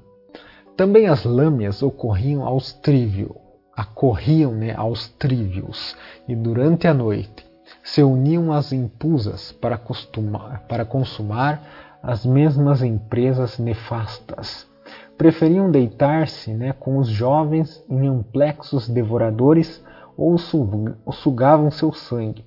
O detalhe do vampirismo das lâmias pode ser visto né, como é, na psique grega de fantasias canibais ou ideias de relações né, sadomasoquista, incubos-sucubos.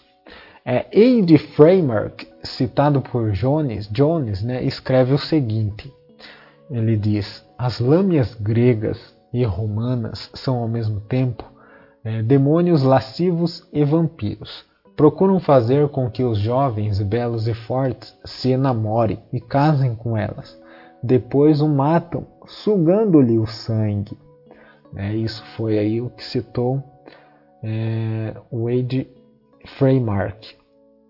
Então a lenda de Lâmia se entrelaça com a, a, a da Impusa, né? E em comum tem o vampirismo, que conduz a vítima à morte. Sem dúvida, devemos tomar esse elemento do folclore como um dado simbólico. Na relação psíquica que o sujeito mantinha com a lâmina, produzia-se uma perturbação, né, perturbação sexual também em sentido autoerótico, é conhecida na tradição a crença que a masturbação, o excesso, adoecem o corpo, destroem a carne, etc. A mesma concupiscência era vivida como perda da vitalidade. A temática das lâminas é semelhante à de Lilith, isto é, a liberdade e a paridade na relação amorosa com o macho. Aquilo que foi recusado a Lilith hebraica de fato é retomado e imposto, quase por uma lei de contrapasso, pelas lâminas. Nos amplexos sexuais, as lâminas submetem o homem, que fica embaixo enquanto o demônio cavalga.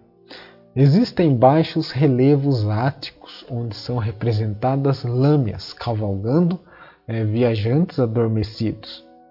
A posição tinha duplo sentido, né? uma para o coito propriamente dito, a lâmina se agachava com a vagina sobre o membro ereto do homem, e no outro sentido esmagavam com os joelhos, com os joelhos né, apoiados sobre o tórax, oprimindo-o no sono com excitações oníricas e poluição, com a violência da mormoliceia.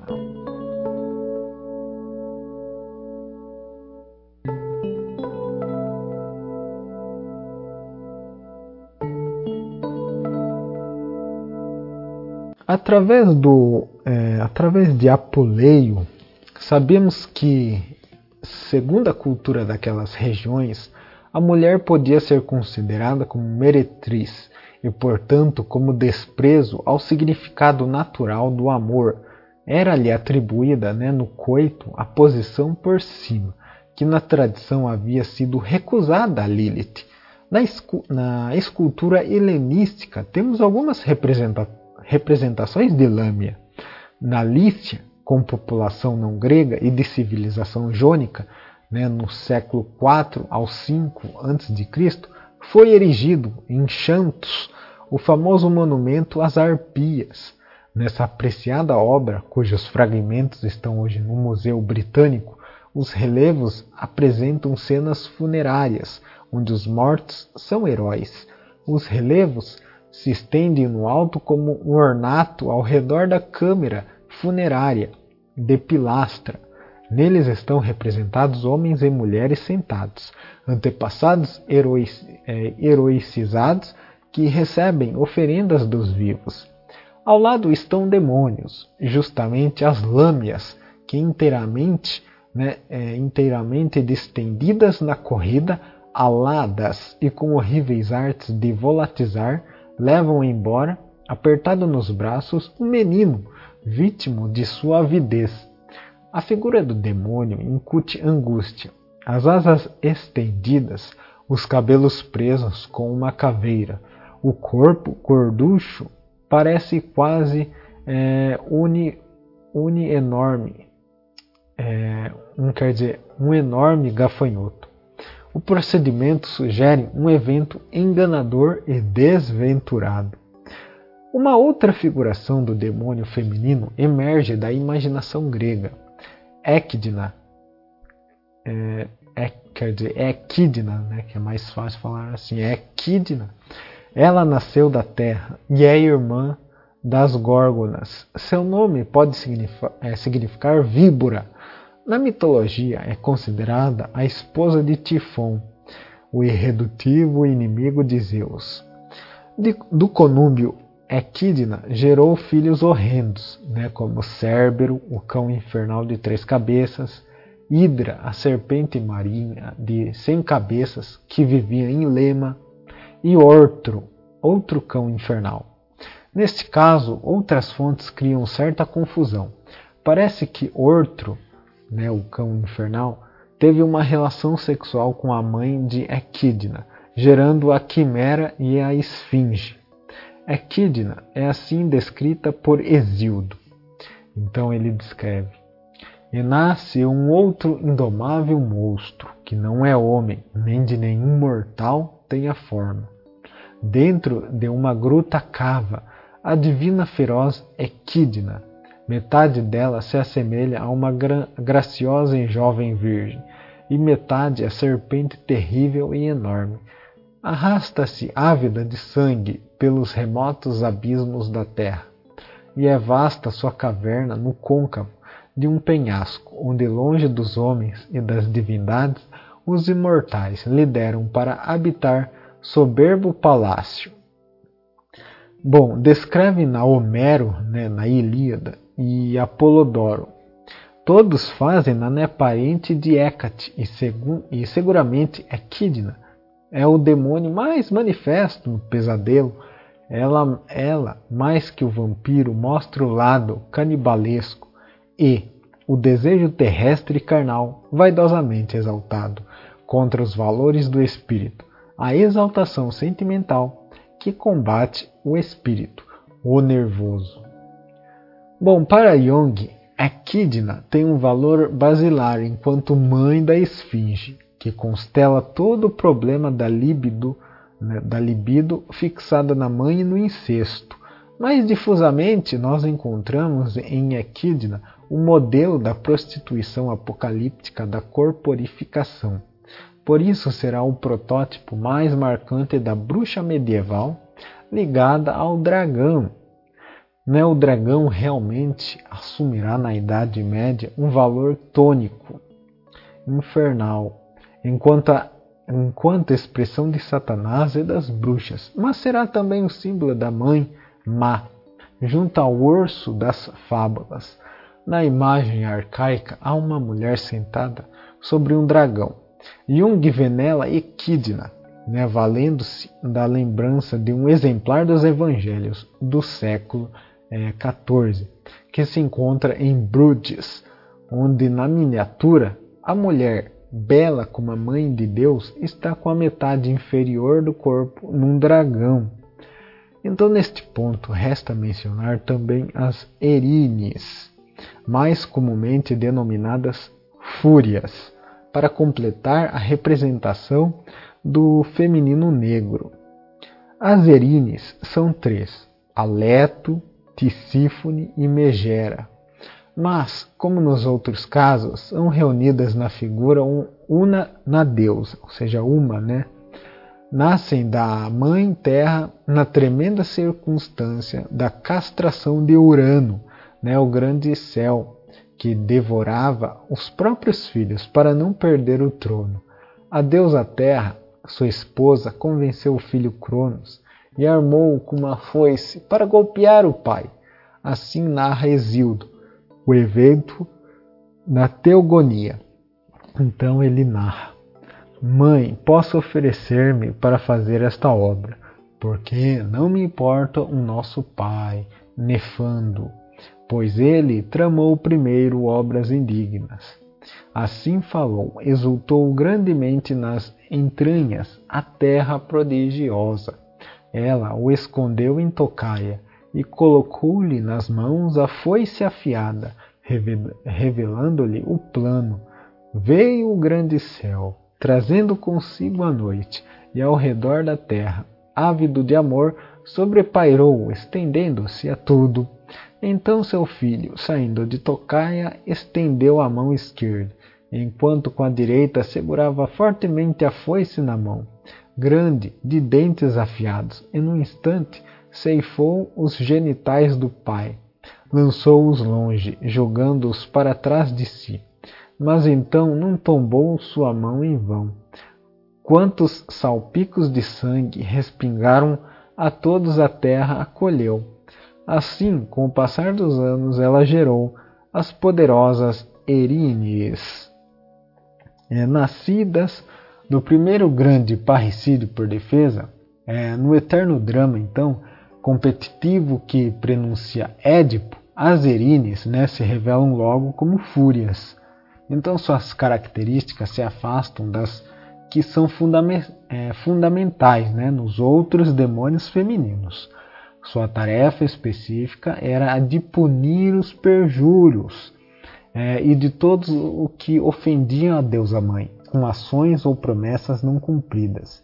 De, fa é, de fato, Exildo esclarece essas atribuições, dessas atribuições, num trecho de As Obras e os Dias, onde indica os comportamentos oportunos para evitar a desgraça. Né? Então ele é, diz: procure evitar cada quinto dia, porque é triste e nefasto. No quinto, dizem realmente que as Erines assistam ao nascimento do juramento, que a contenda gerou como punição para os perjuros, perjúrios, né? Tá aqui outra citação de Exildo.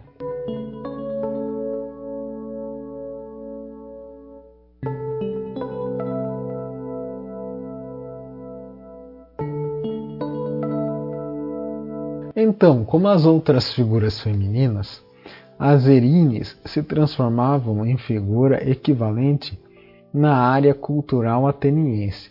Os adjetivos que recebiam eram obscura, negra, homicida. As Erines vivem no Érebro, né? são mais antigas que Zeus. Incansáveis, punem os transgressores dos costumes familiares, golpeiam os que pecam por ambiguidade e duplicidade.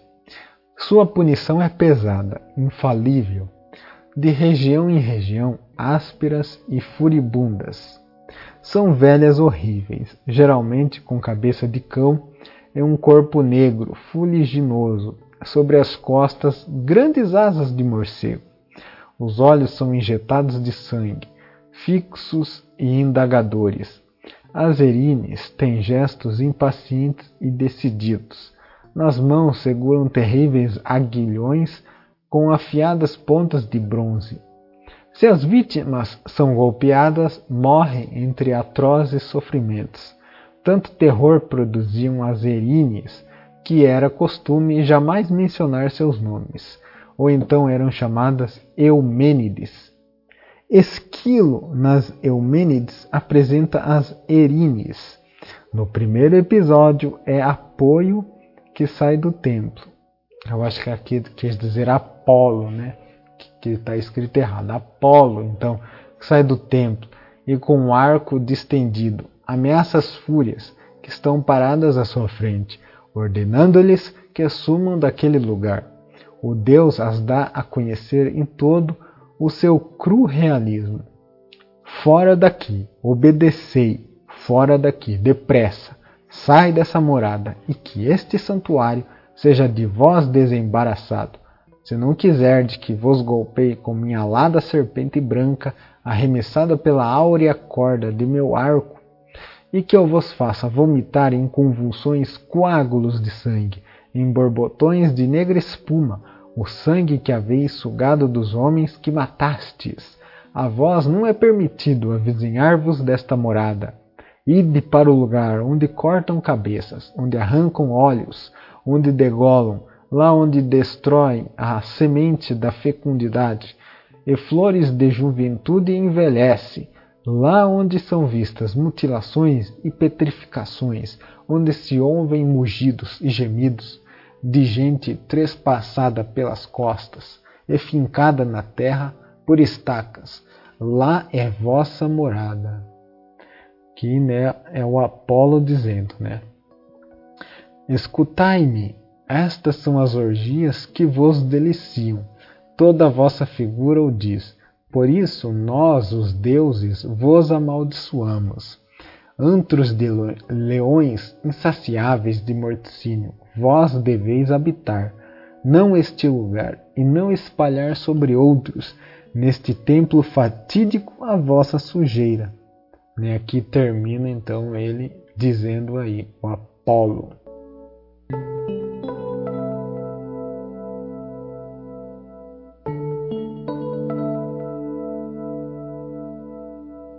No teatro grego há outras expressões dessa terrível imagem.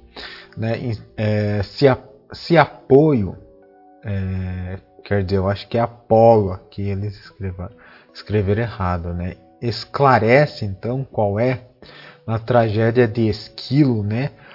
O lugar onde devem ficar as Eríneas. Né? Em, outra em, outra tragédia já Orestes, né, de Eurípides, são descritas as tremendas inquietudes alucinatórias e o medo daquele que no delírio psíquico e no sono perturbado sente e vê se agitarem ao seu redor os fantasmas e os incubos que o oprimem. É, Orestes, enfermo, está preso aos tormentos. Assiste-o Eletra, que tenta confortá-lo, mas o momento de lucidez que invade o herói é dominado pela angústia. E eis as Erines que se aproximam de Orestes, que se debate para se defender. Eletra, né? piedade, irmão, piedade, ai, o teu olhar está perturbado, raciocina, raciocina, né? E de sábio que era, em um instante se torna louco. Então Orestes diz: Ó oh, mãe, suplico-te, Suplico-te, não arremesse contra minhas virgens de cabelo hirto de serpentes e de olhos que sangram. Eilas, eilas, estão aqui, lançam-se, tenho-as em cima. Então Eletra diz: Ó oh, pobre querido, não te movas, permanece em teu leito, acalma-te. Não vejas nada daquilo que a ti parece ser certo e que te faz pensar que sabes. É uma aparição. Então Orestes diz: Febo, matar-me-ão as terríveis deusas subterrâneas, as sacerdotisas do inferno, de olhos de górgonas e de vulto de cadela. Então Eletra responde: Eu não te deixo, agarrar-me-ei a ti, aper apertar-te-ei entre meus braços, e impedirei que tu, em teus sobressaltos, possa ferir-te. Então Orestes diz: Não, deixai-me, sois uma das Erines, e me mantendes na vida para tirar-me ao Tártaro. Então aqui foi né, um diálogo aí entre Orestes né, e Eletra. Os demônios femininos, então, portanto, são aparições Nada daquilo que parece certo é verdadeiro, mas a imaginação faz o homem sofrer. As mulheres punitivas abundam na mitologia helênica. Muitas vezes as Erines eram confundidas com as arpias, né, as filhas de Atamante. Elas também são criaturas terrificantes, dotadas de asas e pés de animais, voam como pássaros que lançam altos gritos e arrebatam as vítimas para entregar às erines. É conhecido a prática cultural de querer aplacar as erines insaciáveis. Era difícil fugir delas, e muito mais difícil diminuir-lhes a violência. A tradição narra que essas fúrias só aceitavam oferendas de narcisos, né? o seu perfume inebriante as tornava inofensivas. É a analogia entre as flores e Narciso, né, a mítica criatura infeliz possuída pelo amor de si, no reflexo de Eco. Mas nós queremos lembrar que dessa delicada flor eram entrelaçadas as guirlandas de Deméter e Perséfone. Chamava-se também é, Leirion ou Açucena era consagrado à tríplice deusa lunar e às Eríneas. Era oferecido em guirlandas. É, é, é interessante lembrar a ameaça das Eríneas, que não queriam absorver o, o, quer dizer, o matricídio de Orestes, né, de derramar sobre a Ática o sangue jorrante de seus corações. No mito, supõe Graves, né, quer dizer, Graves, está oculto né, o, ele supõe que no mito está oculto um eufemismo através do qual há referência ao sangue menstrual. Este é um mito arcaico de bruxaria onde se pretendia que para maldizer uma casa ou um campo, as bruxas menstruadas deviam correr, é, na, quer dizer, correr nuas, muitas voltas ao redor da, da zona a ser atingida com o sortilégio, na direção oposta à do sol, por nove vezes. Esta maldição era considerada perigosíssima para as crianças, os animais e as colheitas. Se o rito ocorresse durante um eclipse da lua ou na ausência da lua, deve, é, quer dizer, ou na ausência da lua, né? Então, deveras catastrófico, né, se executado por uma bruxa virgem menstruada. Mas voltamos, voltemos então ao Narciso para recordar que a flor colhida por Perséfone floresce no fim do outono, é perfumado e oferece um óleo medicinal e narcótico, segundo uma antiga lenda.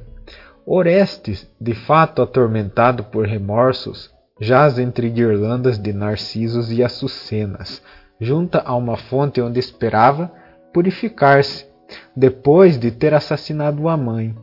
Estas são indicações úteis, pois nos permitem formular uma hipótese sobre a analogia entre o sono é, induzido por Narciso, né, que é um sono considerado como queda, esquecimento, princípio de culpa ou cegueira, e a fúria do demoníaco feminino, que é aplacada pelas oferendas de flores. O sono equ equivalente, né, quer dizer, equivale à noite, às trevas. E os demônios, lembremos-nos, foram criados depois do pôr do sol no começo da noite, isto é, durante o sono do homem. Outros componentes confirmam a estrutura destas figuras patológicas. O sangue feminino, aqui está sangue entre aspas, né? o sangue feminino, a bruxa, o perfume narcótico, o sono. Toda a simbologia útil né? a formação inconsciente do incubo. O fato da tríplice deusa lunar pode ser identificada com várias figuras de significado absolutamente oposto, desdobra o sentido interno né, do mitologema. Uma única ideia base, isto é, a lua, da fase cheia à lua negra. A mulher de sua atitude benévola a vingativa, castrante e ameaçadora. Talvez as próprias Erines Arpias apresentassem a intimação materna moralista, o aspecto da governante ácida ou o olho né, da consciência que veta o ato da liberdade. As três fúrias mantêm a ordem no mundo e punem qualquer prevaricação. Com estas imagens se completa né, o quadro mitológico da Lilith Negra. Vimos é, em substância, emergir o arquétipo e sua fragmentação. À medida que se desenvolvem a cisão e a remoção, o arquétipo reemerge numa multiplicidade de aspectos e cada vez mais se condensam na grande mãe, que é impossível de ser vivida na sua totalidade. Entre a lua cheia e a lua negra não há um salto. É, Lilith permanece no exílio, mas para a alma grega a potência do institual negado se manifesta com toda evidência na cisão e chega a sobrepujar o eu. A consciência desorientada diante do arquétipo que se representa sob forma sempre nova, né, ora como energia tônica, ora como demônio, ora como anjo do amor ou justiceiro terrível, acaba por cair no jogo de ambivalências, de solicitações, atuações e recusas. Por isso os polos se afastam e tendem a se distanciarem cada vez mais, perdendo-se a memória da unidade andrógena originária.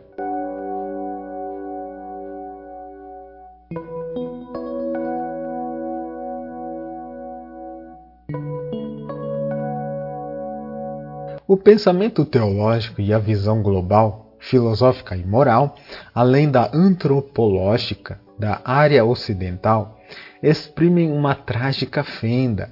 A civilização espiritual europeia saiu da fusão de componentes bíblico-judaicos e da especulação grega, sustentada por fundamentos jurídicos romanos, mas tal encontro manteve a cisão do arquétipo da unidade. É sem dúvida motivo para arrepios sentir que o homem ocidental não tem olhos para uh, ver nem ouvidos para ouvir. A mediação entre Bíblia e Grécia não teve outro efeito a não ser aprofundar o equívoco e seriamente a perda da alma total.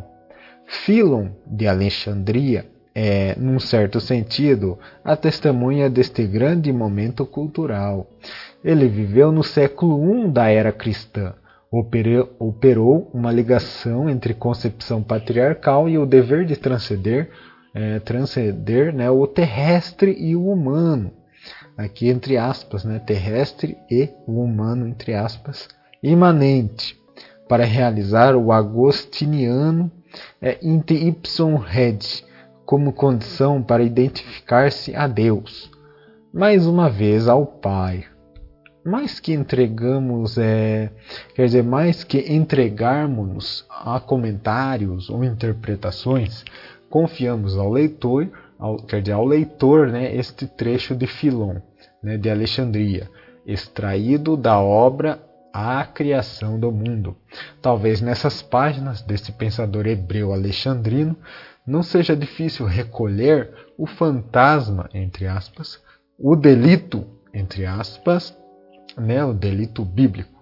A, tragédia, a, a, quer dizer, a trágica mensagem da primeira rejeição, onde foi perdida aquela parte companheira, aquele absolutamente outro que ainda é vivido como experiência de perda.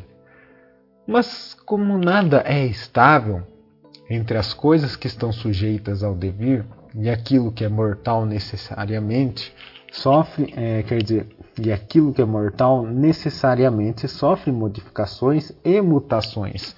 Era necessário que mesmo o primeiro homem estivesse sujeito a, a algo de mal, e a mulher foi né, para ele o início de sua vida maculada de culpa. Enquanto estava só, é, de fato assemelhava-se por sua unidade ao mundo e a Deus, e tinha impressos na alma os caracteres de uma e outra realidade. Não todos, mas o que é possível a uma constituição né, mortal conter. Quando também a mulher foi plasmada, o homem viu maravilhado uma imagem irmã e uma figura sua congênere.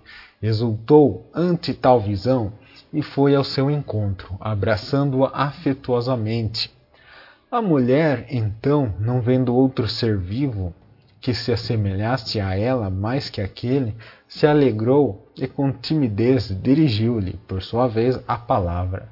E sobreveio o amor quase juntado, quer dizer, quase juntando duas partes separadas em um único ser vivo, reuniu-os num só. Depois de haver colocado em cada um deles o desejo de se unir com o outro para gerar um que se lhes assemelhasse, este desejo, né, porém, fez nascer também o prazer do corpo, que é fome de todas as injustiças e de tudo que não é lícito, porque por ele os homens trocavam a vida mortal e infeliz por uma vida imortal e feliz. Então, nesta, mens é, nesta mensagem é, está oculto o drama de Lilith, né? os prazeres do corpo negados são a testemunha de uma ofensa arcaica à natureza do homem e é a primeira violência né, feita à mulher. Então Lilith que se alegrara, é, que se alegrara, entre aspas, aqui, indo de encontro ao homem, né, com timidez e amor, olhando confiante no fundo de seus olhos, recebe em resposta uma rígida projeção defensiva, um desprezo cheio de angústia, um desdém que produzirá raiva e cegueira em relação àquela que tem somente culpa de ter feito conhecer o amor, de ter sido apresentada ao homem como sua igual e semelhante, divina ela também. O homem, portanto, não reconheceu como sua a felicidade né, de ter corpo e sexo, espírito e alma fundidos numa só entidade. Lilith, corpo e alma, foi julgada, né, fonte de toda injustiça e mensageira do ilícito.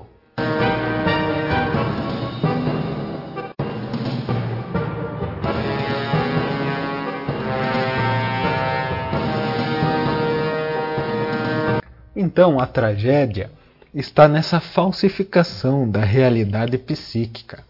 A vida imortal com Deus Pai exigiu um preço: o deslocamento do mal sobre Lilith, a transferência da dor e da grande dúvida para a mulher. Assim, o sorriso se extinguiu nos lábios de Lilith, e seu regozijo de amor se converteu, para sempre, em raiva e ódio de Adão, patrão. Até agora é, quer dizer, consideramos cada uma das divindades femininas erigidas como figurações infernais, todas derivadas da transformação ou identificação com a deusa lunar arcaica. Os demônios femininos tiveram personificações singulares bem distintas, como vimos, mas todos como é, expressão de uma energia vital, é, vital negada, o feminino identificado com o diabo ou com a morte. O prazer dos sentidos, né, percebido como ameaça proveniente da animalidade terrena ou das potências infernais.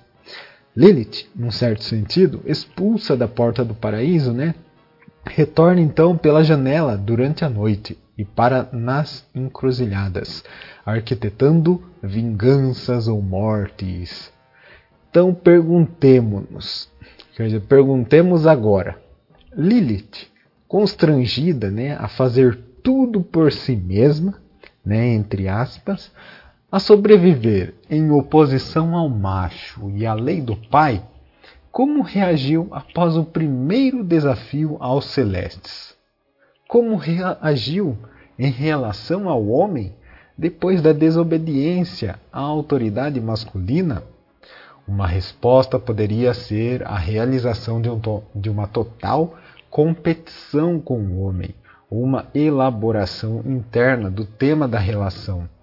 Então podemos encontrar um exemplo no mito das Amazonas. Elas, de certa maneira específica, constituem a experiência arcaica daquilo que hoje é chamado de modo bastante impróprio feminismo. Temos menções das Amazonas como sacerdotisas da lua. A palavra original Amazona significa sem seio, mas não podemos excluir o significado né, conveniente do nosso caso de mulher lua. Então a figura do mito é Artemis, Artemis, pois as Amazonas exprimem né, traços belicosos, Detenhamos-nos nas informações dadas por fontes conhecidas, mas é certo que ninguém ainda pode esclarecer completamente, com documentos verídicos, a existência ou a lenda dessa tribo que na Grécia perpetuou uma experiência matriarcal, considerada de nível bárbaro pelos próprios helênicos. Concebidas também como filhas de Danão, aqui está Danal, né? as Amazonas são criaturas de Ares e Artemis, que corresponde né, ao casal romano Marte e Diana, a caçadora. Então talvez essas figuras tenham saído da imaginação ou talvez da zona próxima ao Mar Negro. A tradição as coloca ao longo do Termodonte e nas cercanias de Trebizonda, a dúvida sobre sua existência histórica é corroborada pela ausência absoluta né, de testemunhos arqueológicos e falta de documentos esculpidos. Então, essas Amazonas é, viviam em grupos onde não era de modo algum admitindo a presença de homens. Suas regras de vida eram um verdadeiro concentrado de autonomia, identificado né, aos comportamentos viris eram mulheres belíssimas, audazes e ferozes. A fantasia popular quer que cada amazona mutile um seio para ser mais livre para usar o arco, mas não existem documentos que atestem né, esse fato. Aqui, mais que nunca, é possível imaginar uma fantasia de remoção das características sexuais rejeitadas. Então, é, elas cresciam aprendendo a usar armas, né? a lança e o arco em particular, e não manifestavam certos sentimentos ternos. Para perpetuar a raça, iam né, uma vez por ano para junto da população dos gargários e depois é, voltavam para suas cidades. Quando os filhos nasciam, conservavam as meninas enquanto os meninos eram mortos ou então enviados para junto dos gargários.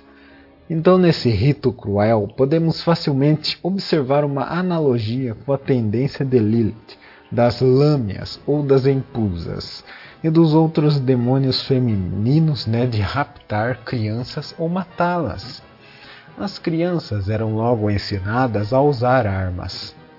É, num comentário de Sérvio a Virgílio, né, escrito na Eneida, e em Plutarco, afirma-se que as Amazonas viviam no rio Amazonas, depois chamado Tanai, nome do filho da Amazona Licipa. Esta, ofende, é, quer dizer, esta né, ofender a Afrodite com a recusa em nome das armas e da guerra, do casamento e do amor intenso. Então Afrodite desencadeou sua vingança fez com que Tanai se namorasse da mãe. Então Tanai, não querendo ser subjugado pela relação incestuosa, atirou-se ao rio, afogando-se. Licipa, atormentada por sua sombra, em vão procurou até o estuário do rio, no Mar Negro, e ali fez erigir um templo. Então Licipa, né, segundo fontes citadas por Graves, havia estabelecido que os homens fossem subjugados e cuidassem dos afazeres domésticos, enquanto as mulheres combatiam. Conta-se que quebravam as pernas e os braços dos meninos para torná-los inválidos é, os citas consideravam né, anormais essas mulheres guerreiras, né, e orpata, que não tinham nenhum senso de justiça e nem pudor. Essa questão do pudor é uma característica que se repetirá sempre quando se fala de Lilith, dos demônios femininos e mais tarde da bruxa, até finalmente das psicopatologias da neurose histérica. O pudor né, como é considerado na cultura moral patriarcal, é transgredido como rito liberatório e de protesto, mas também como uma acentuação da desejada é, desinibição do originário tabu bíblico.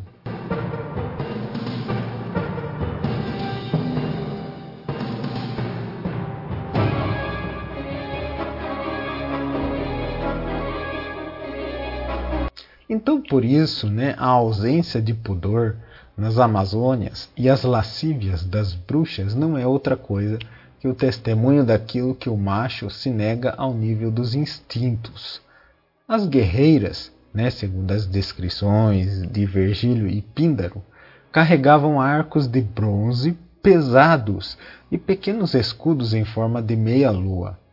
Elmo, vestes e cinturão eram neoclássico, é, se fartou, quer dizer, é, deixa eu voltar aqui, o elmo né, e as vestes e o cinturão eram feitos com peles de animais ferozes. A fantasia dos pintores, né, do Renascimento ao Neoclássico, se fartou de distinguir em pinturas e afrescos dianas caçadoras, e é impossível mencionar, ainda que brevemente, traços dessas figuras. O elemento fundamental da psicologia das Amazonas é a, é, a rejeição ao homem e a intolerância, a intolerância absoluta em relação ao amor e ao matrimônio. Então, como afirma né, o Dion, as mulheres assassinas de homens, né, que su substituem os homens e se tornam suas rivais, não, não suas aliadas, né, perdendo assim o valor da alma e a vibração de esposa e mãe. É, menciona que as Amazonas eram 50, como as Nereidas, e como 50 eram as luas de um ciclo festivo né, de quatro anos, a metade do grande ano. A segunda metade dele tinha 49 luas, como tal pertencia às filhas de Danao, né? as Danaides. Assim no céu, as luas que se sucediam né, triunfavam sobre a noite obscura. Melhor do que em outras fontes mitológicas, é na obra de Esquilo as suplicantes, que se pode compreender as Amazonas, nessa trágica clássica, né, onde elas fogem dos tenebrosos filhos do Egito e embarcando para esquivar-se dos homens violentos, atracam em Argos, o país claro. Esquilo mostra os habitantes de Argos dispostos a proteger as Danaídes dos perseguidores e também a salvar seu pai. Então, Danal, é, ou seja, ele é o pai, né, o Danal, elas são as virgens que se recusam ao matrimônio. Obrigadas a se casarem, né? Este é o desenvolvimento do mito na trilogia, né? da, quer dizer, na trilogia inacabado de Esquilo, né? Então, obrigadas a se casarem, as Danaídes, com uma exceção, mataram os respectivos maridos. Hipermista salva é, Linceu aceitando seu amor, né? Hipermista salva o Linceu aceitando seu amor. As outras irmãs, ao contrário, foram punidas com casamentos obrigatórios. O sentido da tragédia é claro. as Amazonas são punidas pelo imperturbável Zeus por haverem transgredido a ordenação cósmica. Então, portanto, verdadeiras Liliths, desta vez constrangidas a obedecer, porém não ouvidas em suas invocações de liberdade. Em vão, Afrodite, né, a grande mestra do amor, pregava que a terra pretende penetrar com amor o céu puro. O desejo de amor possui a terra. A chuva do céu torna-a fértil, e ela então dá vida às plantas e aos animais, dos quais se nutrem os homens. Já as Danaídes, né, voluntariosas, não compreendem esta mensagem de amor e assim protestam iradas. Não admitiremos jamais as violentas mãos dos machos.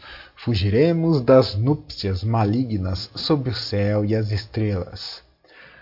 Ao silêncio de Zeus invocado, as suplicantes ainda invocam, abatidas pelo terror das iminentes núpcias. Ó monte, ó terra justa e venerada, por que padecemos? Para onde, nesta terra de Apis, fugiremos? Onde há um caminho escuro? Quisera fôssemos fumaça negra, que se confunde entre as nuvens de Zeus, poeira que ali se dissolve. A alma sente um calafrio, bate meu negro coração. A vida das naves me foi furtada, de medo estou perdida. Quisera o laço da corda da morte, antes que um dos malditos homens tocasse de leve minha pele. Que Hades, primeiro de mim, seja proprietário. Não há para nós um assento nos céus onde a úmida nuvem se faz neve, ou um pedacinho de rocha suspenso, suspensa que o olho não apanha, solitária, obtido das cabras e dos abutres e dali de cima precipitar-nos sem retorno para testemunhar, antes das núpcias, que violentam o coração e que dilaceram? Ser alimentos dos cães e pássaros desta terra. Nós aceitamos, porque a morte libera da dor que urra. Vem a morte primeiro do que o tálamo nupcial. Acharemos o caminho da fuga ou da liberação queremos recordar ainda. Quer dizer, aqui termina, né? Então, é, toda essa citação, como eu havia dito ali, é de Afrodite.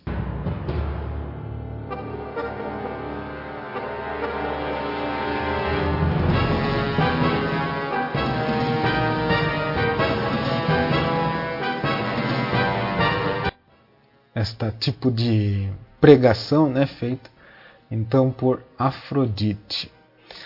Mas então queremos recordar ainda né, do o mito de Hipólita, que é a rainha das Amazonas.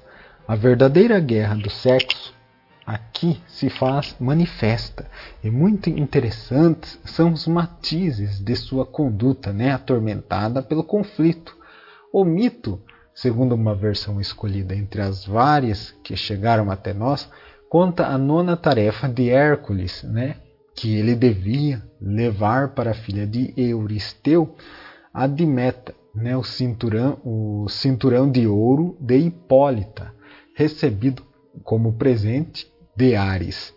Então Hércules, juntamente com Teseu, Telamone e outros heróis, alcança as Amazonas no rio Termodonte, na cidade de, Temiscira, Hipólita, né, atraída pelo vigor físico do gigantesco Hércules, estava disposta a ceder-lhe o cinturão, talvez porque simpatizasse com ele. Uma pintura de vaso representa o herói sentado, calmo e decidido. As, as Amazonas de calças, conforme o costume cita, oferecendo o precioso cinturão. Mas entre as Amazonas disfarçada, né, vagava Hera, que instiga os, a, as viragos lançando suspeitas malévolas a respeito dos homens. Diante disso, as Amazonas, né, enfurecidas, temendo o rapto da rainha, precipitam-se ao assalto da nave e dos heróis. E assim estourou a guerra né, entre os homens e as mulheres belicosas. Elas decididamente levaram a pior, suspeitando que Hipólita o traíra. Hércules mata, furta o cinturão, as armas e seu machado. Assim foram mortas uma a uma as amazonas que assediavam a nave e postas em fuga as outras. Hércules realizou sua nona tarefa e foi reconfirmada a discórdia entre os sexos. Segundo o ocultista Lanoy Villaine, as Amazonas seriam, na ordem metafísica, um símbolo das forças cósmicas psíquicas que, é, que giram né, em torno da esfera, entre aspas, do paraíso, para vigiar as fronteiras. Nessa perspectiva, o famoso cinturão não seria outra coisa que o círculo mágico de energia construído né, pelas Amazonas ao redor do paraíso, que Hércules ameaçou com sua insolência. Elas são as guardiãs da vida e da morte. Sem dúvida foram, na origem, isto é, nas fontes mitológicas, sacerdotisas do mistério lunar e feminino. Sua lenda brota, talvez, das figuras de mulheres armadas esculpidas na época clássica, sob o pedestal do trono de Zeus em Olímpia, e também na representação do escudo de Atena no templo de Teseu. Não se exclui que em Éfeso estivessem presentes, é, quer dizer, presentes né, sacerdotisas armadas, relacionadas às três tribos sacerdotais matriarcais. Uma notável figura feminina que podemos colocar no mesmo plano que as Amazonas, né, para concluir a série de mitos concernentes às deusas lunares, é sem dúvida Circe.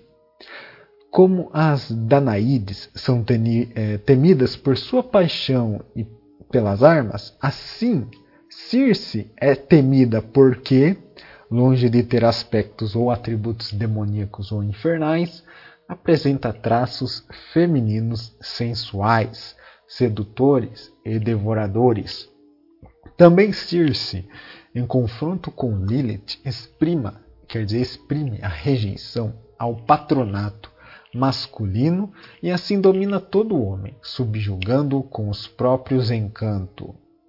Circe é na lenda e no mito o absoluto feminino que arrasta o homem à perdição, pois este incautamente a obedece.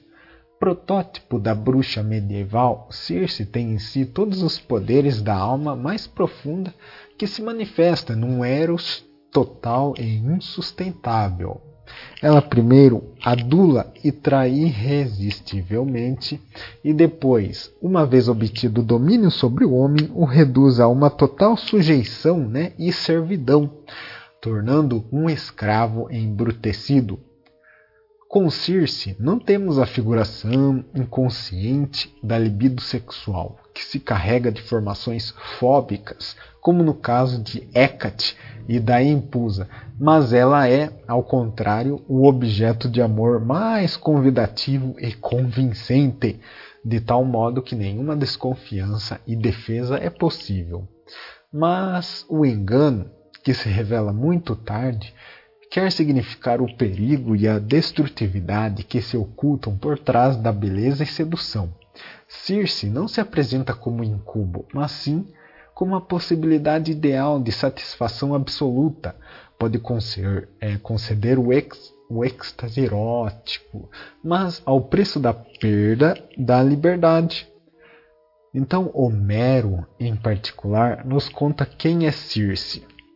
Ela tem outros complexos apelidos, como de resto convém às deusas lunares. As, fonte, é, as fontes né, citam-na ora como Circe, ora como Pacife.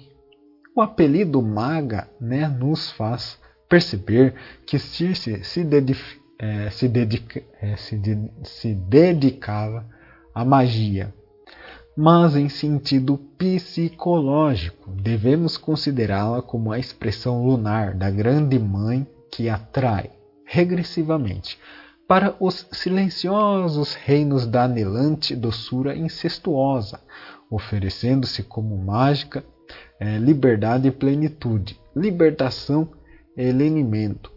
A magia de Circe é somente o encantamento dos sentidos e a eterna sedução da parte jovem e aventureira.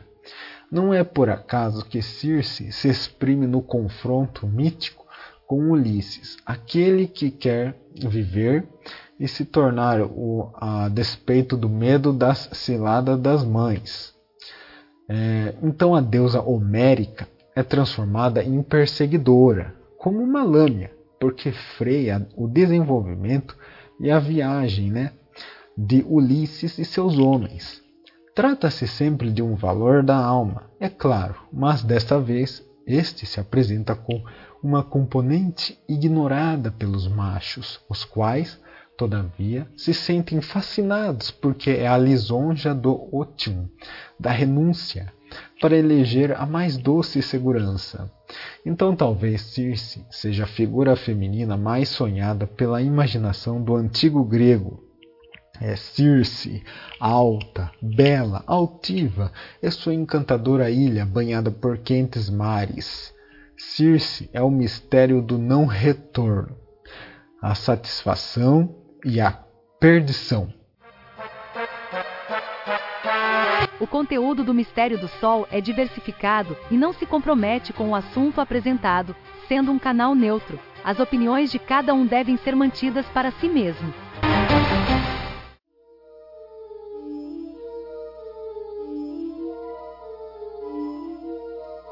O Odisseu, né, que voltando a Circe, então o Odisseu homérico, aquele que chamamos mais comumente de Ulisses, é levado com seu revés né, ao encontro de Circe. Livre das fúrias dos lestrigões, Odisseu faz sua nave né, sair ao largo. E a ilha de é, Eeia, né, chegamos onde vivia, né, aqui é ele narrando.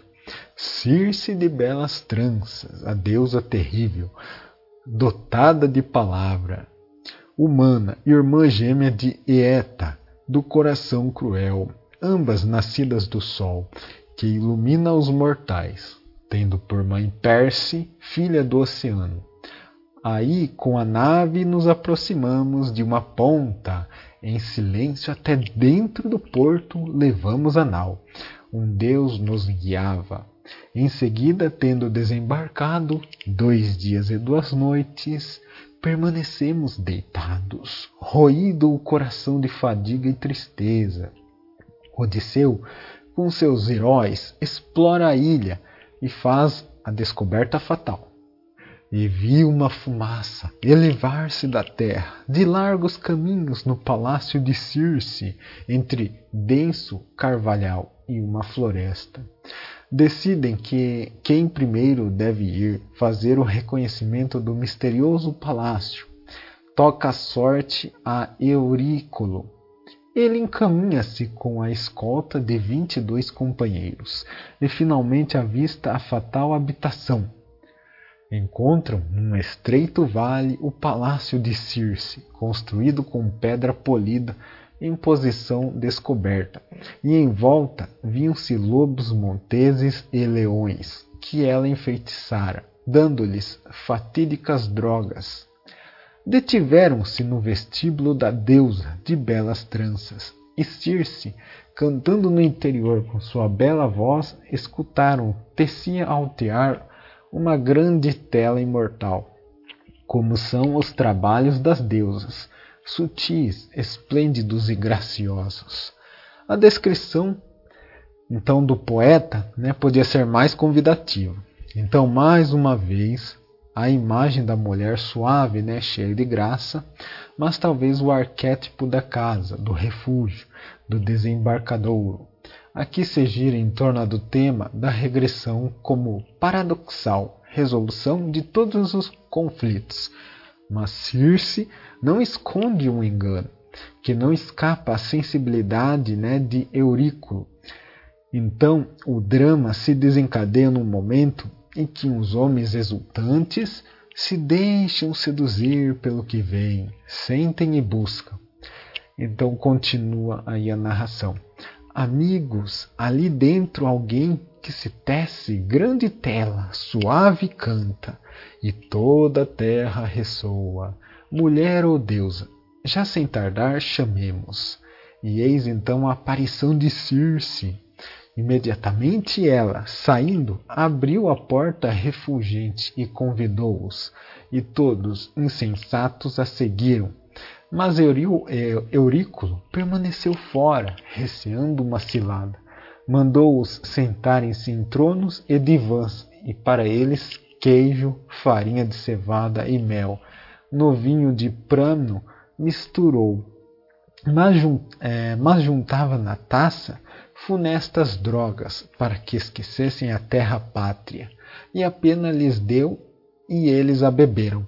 E eis que de súbito toca-os com sua varinha e encerra-os nos pocilgas, nas pocilgas. De porcos todos ficaram tendo a cabeça, e a voz e o corpo conservavam só o mesmo espírito que antigamente. Assim eles choravam encerrados, e para eles Circe atirava asinhas, bolotas e cornízolos para comerem como comem os porcos que se deitam ao chão. Então, este é o primeiro sortilégio né, de magia que conhecemos, né, operando com extraordinária eficácia psicológica. Então, o belo sonho se transforma de repente né, em alucinação, com traços de incubo. A simbologia deste feminino, né, feminino mágico e regressivo é tão rica que podemos somente assinalá-la, deixando o campo à imaginação. Circe vive, é, vive numa ilha e o mar a cinge, né? que é um símbolo do si mesmo. A ilha de Eeia é, ao mesmo tempo, o símbolo de um retorno à consciência do lado de sombra da ânima e do instinto. Aportar na ilha de Circe significa conhecer toda a dimensão do próprio instinto, né? os homens transformados em porcos e o centro do tema, né, a ilha, é separada da terra firme, então é, portanto, um símbolo de qualquer coisa completamente separada né, da vida consciente. Os companheiros do Odisseu aqui são os aspectos internos dele mesmo, que se privam do liame com o eu, para, é, para se precipitar na voragem né, da ânima obscura.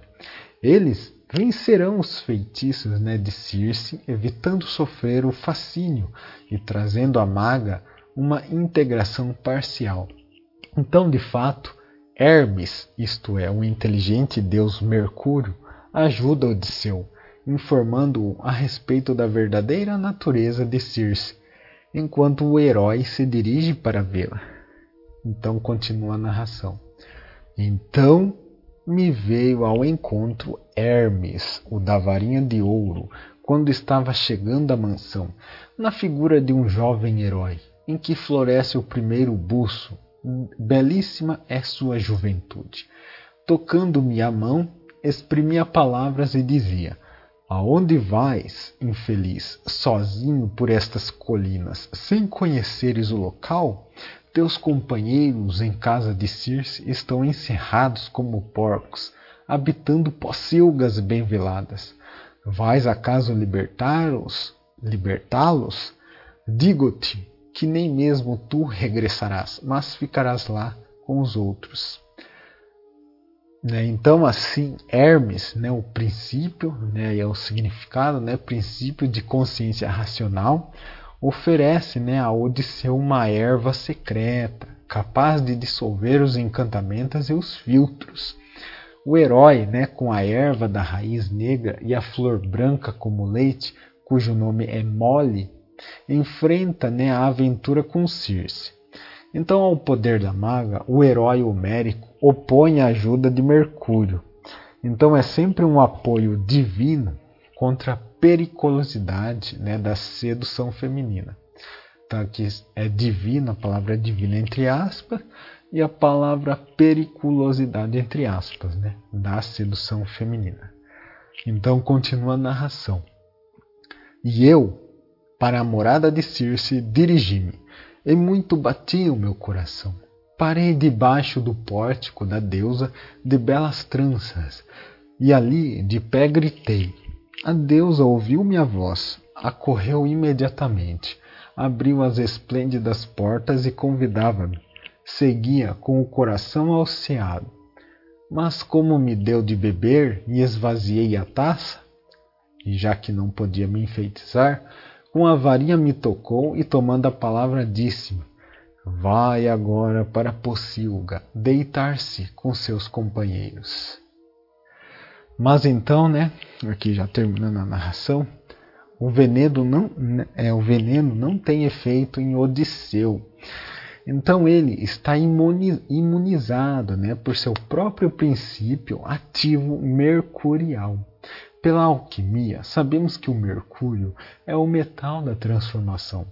Por que Circe cumpre um ato mágico? Bom, Circe exprime os poderes naturais Hermes, ao invés, exprime aquilo que se diz né, dos ciúmes dos deuses. É o conflito, né? A maga assinala o transbordamento dos instintos naturais que ameaçam a ordem perene das coisas. E Mercúrio entra em jogo exatamente para estancar este extravamento. Então a intimatio, a intimatio do divino, né, do superior, se repete aqui para dano do inferior, do terrestre. Uma vez ainda, né, o Adão Odisseu se alia ao princípio paterno divino para impedir a ordem natural que se manifesta em Lilith e Circe. É o confronto, então, entre as forças absolutas e o pensamento consciente. Circe quer romper a barreira defensiva do pensamento racional de Odisseu.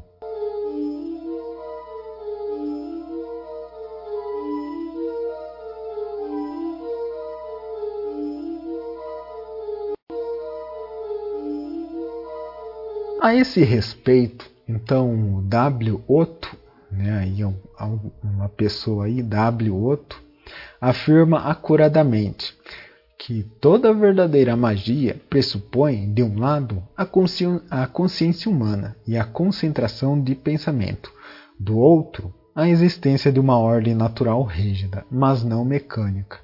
Então, o ato realmente mágico é possível num estado de excitação particular. Esse excitamento, porém, ocorre quando o ânimo tem a sensação que as veneradas regras da natureza sofrem uma afronta então Circe exprime a maldição pela ofensa feita à natureza, né? As imprecações, arai, que de Lilith em diante se elevam contra os que ofenderam o desejo natural. O não, né, a palavra não, o não de Adão é ainda pago pelos companheiros de Odisseu, transformados em porcos.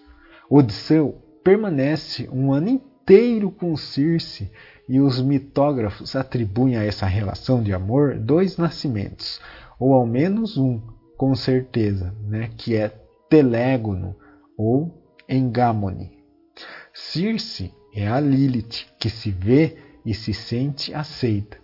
Aqui a mediação Hermes-Mercúrio, né? rompe o mágico e oferece a, a possibilidade de verdade às duas partes. É, então o pacto é respeitado. A, manga, a, a maga né, é amada por aquilo que é, né, e Odisseu, somente amando-a, a induz a deixar a magia. Né? Seus homens, então, de fato, retomam a forma humana, sem guardar a lembrança de terem sido porcos. Então, no sentido, é, num certo sentido, é Circe que se vê respeitada, né, a veneranda, regra da natureza. Aqui fala veneranda entre aspas, né? Que ela se vê respeitada a veneranda regra da natureza. E é por isto que ama fervorosamente o herói e mais tarde ajuda-o com conselhos de muita sabedoria e paixão. A tradição assinala várias versões para o mito de Circe. Uns a querem numa ilha junto da Ática, enquanto os colonos gregos da Itália identificam né, sua estranha e maliciosa morada no mar Tirreno. É, quem vai atualmente, é, quem vai né, atualmente no, ao Monte Círcio, tão pesado de emanações, reencontra né, indícios da morada de Circe, de belas tranças, filha do sol, no cume do monte que se eleva escuro nos pores do sol. Os amieiros, né, os álamos e ciprestes sagrados ornavam os jardins arcanos, onde amor e morte se entrelaçavam com o tecido, né, e se ouviam os cantos de Circe e de suas criadas. Teófrasto e Virgílio asseguram que o culto foi exatamente ali, no Círceo. Apolônio de Rhodes né, se refere a um bosque cemitério de salgueiros, né, a quinta da, quer dizer, a quinta na sequência das árvores sagradas, né, situado na Colquide, para o culto de Circe.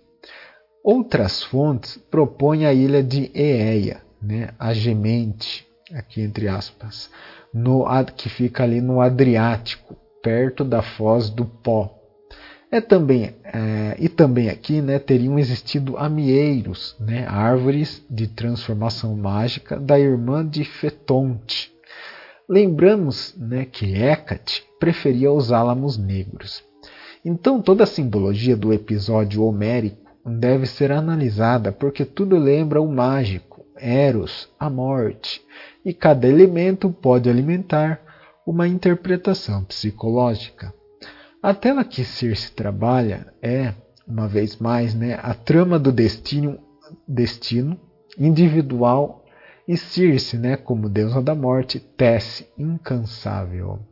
Então a transformação dos homens de Ulisses é, em porcos tem também um significado decididamente religioso. Lembremos que o porco era um animal sagrado de certas divindades gregas. É, e Fraser lembra, eu acho que é Fraser aqui, lembra que no folclore europeu o porco é uma encarnação comum né, do espírito do grão. Por isto, este animal está intimamente ligado a Deméter. E nos perguntamos se a grande deusa lunar, né, originalmente não tinha quer dizer, originariamente não tinha ela própria forma de porco. Fraser admite uma Deméter né, sempre acompanhada de um porco. A ela eram oferecidos nos ritos os porcos sagrados. Os ritos da tesmo, é, tesmoforia né, áticas eram festas outonais celebradas somente por mulheres e em, em outubro, né? Parece que representavam com ritos fúnebres a descida de Perséfone, ou então da própria Deméter, ao mundo subterrâneo.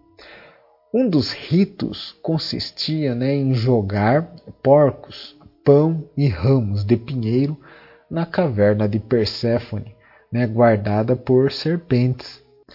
A própria Perséfone, na origem, era teriomorfa, talvez em porco quer dizer, talvez um porco. Nas, tesmo, na, nas tesmofore, as mulheres comiam carne suína, que representava, né, citando, citando Fraser, um sacramento ou comunhão solene, no qual os fiéis comiam um corpo divino. Então, portanto, devemos pensar em oposição a todas as interpretações moralísticas e esteticistas, que o gesto de Circe, né, ao transformar em porcos os homens, era coisa muito diversa que uma magia bestial. Representa, talvez, a consagração dos instintos masculinos ao princípio lunar? É uma pergunta. Os companheiros de Odisseu, então, nesse caso, representam um retorno ao princípio feminino Circe equivale a Deméter negra de Figália. Em consequência, o masculino retoma, né, retoma a parte animal censurada. O alimento dado às vítimas, transformadas em porco, é constituído de cornizo vermelhos de cronos, né, uma planta que com frequência ainda cresce em nossos lugares, é, em nossos lugar, lugares sagrados. É, causa então perplexidade o filtro dado por Hermes Mercúrio a Odisseu, né, que é o mole. Outros traduzem como molo. Alguns dizem né, que se trata dos ciclamines selvagem, que é raro, né, que tem flores brancas, né, bulbo escuro e resistente, e é intensamente perfumado. Já outros classicistas chamam mole ou malo né, um, um tipo de alho de flor amarela. Então pode ser verdade, pois nesta analogia é conhecido é, o seu significado apotropaico e de exorcismo no vampirismo e na bruxaria.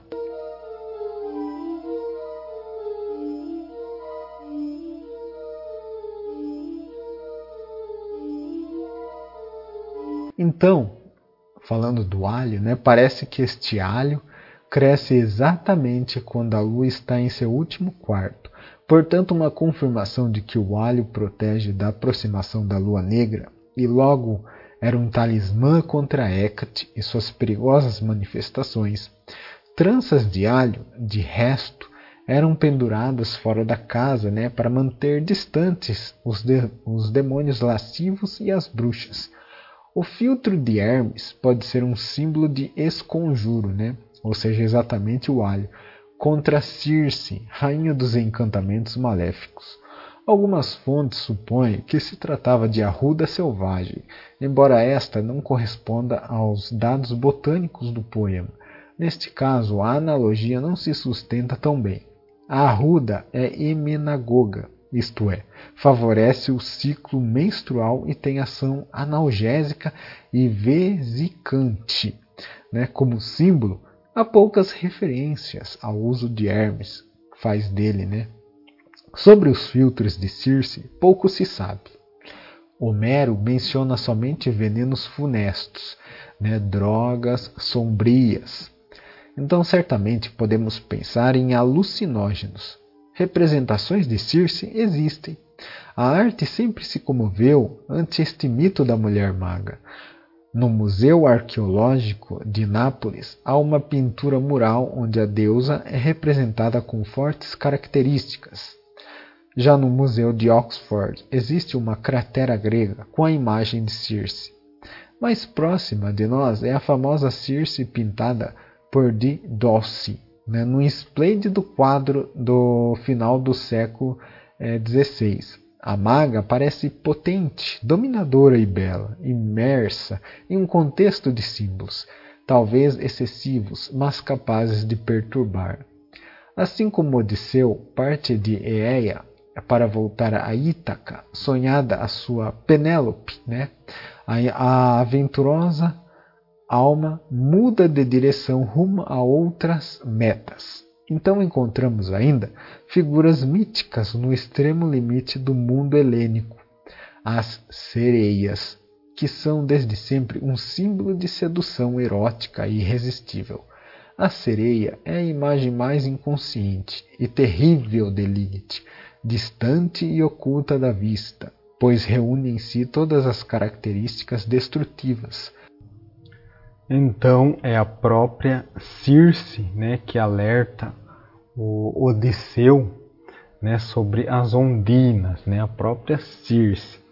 Que, é, de resto, quem descreve então as temíveis ondinas a Odisseu, dizendo, é, ela dizendo para ele: as sereias primeiro verás que aos homens encantam os que delas se aproximam. Quem, sem dar por isto delas, se aproxima e escuta a voz de sereia, nunca mais a esposa e os filhos pequeninos de volta à casa se reunirão em torno dele. Ou seja, que ela está dizendo que nunca mais vai ver né, a família. Pois as sereias, com canto harmonioso, o enfeitiçaram, seduzido num prado, amontoam-se em redor de esqueletos humanos putrefatos. Sobre os corpos a pele se desfaz. E então prossegue adiante sem parar. Ela aqui está dando a dica falando para prosseguir adiante sem parar e tapar os ouvidos de teus companheiros, então, essa foi o conselho da própria Circe falando sobre a sedução das sereias. Então, passemos a ver como se articula o mitologema de Lilith na área cultural de Roma e no Império. Então, praticamente, em Roma continuam os cultos devidos às divindades gregas, agora latinizadas e com finalidades diversas. Os deuses permanecem como símbolos eficazes, mesmo junto ao realista mundo romano. Então mudam os nomes e certos atributos, mas a base da core, por exemplo, não é modificada. A Perséfone helênica né, se torna no culto romano a temida e tenebrosa, tenebrosa Proserpina, rainha e guia dos infernos. Contudo, o culto jamais se tornou relevante. Deméter, né, como deusa lunar da fertilidade, se torna Cibele e o culto permanece semelhante. Já a divina Ártemis, que caracteriza os traços, né, os traços amazônicos, será em Roma a Diana caçadora e estará com frequência acompanhada de Marte, o deus belicoso e agressivo. É exatamente em Roma que as figuras guerreiras de mulher se manifestam com traços mais animosos. Hecate está presente com toda sua sinistra expressividade, talvez tendo reforçados os caracteres mágicos, porque já é considerada, né, com Medeia, a, a sacerdotisa das bruxas. O culto lunar está sempre ativo e não diminui no espírito popular o respeito por certo folclore que procura manifestações cíclicas. Também para os romanos, a noite e a lua têm um poder indiscutível e às vezes de todo mágico. Entretanto, é aqui que vemos as divindades assumirem traços mais mágicos e mais ligados à superstição. Para Horácio, de fato, Diana e Proserpina se distanciam no mitologema para tornar-se para tornarem-se né, padroeiras da magia, e ele menciona o mundo mágico e os rituais do Liber Carminum, isto é, no livro dos encantamentos. Algumas fontes, né, que devemos assumir com cautela, lembram certos rituais onde se tira a lua do céu, né, entre aspas, se tira a lua do céu. Em Temesa, né, que é uma cidadezinha da Calábria italiana, as pessoas batiam nos bronzes até que a lua descesse do céu para manifestar-se entre os homens. Esta fantasia era absolutamente mágico-supersticiosa, mas nos faz compreender como o mitologema da Ima Anima desperta novos temores de outra ordem. Os romanos, gente prática e dotada de bom senso, eram alheios a práticas misteriosas e feitiços arcaicos nos quais não sentiam a presença de demônios com a mesma intensidade que outras populações. Eram, todavia, muito supersticiosos. Pode-se dizer que exatamente em Roma se abre aquela incrível história de bruxaria e de bruxas, onde a mulher sofrerá, até a culminante carnificina imposta pela Igreja, toda a violência da mais devastadora repressão sexual que o homem já realizou.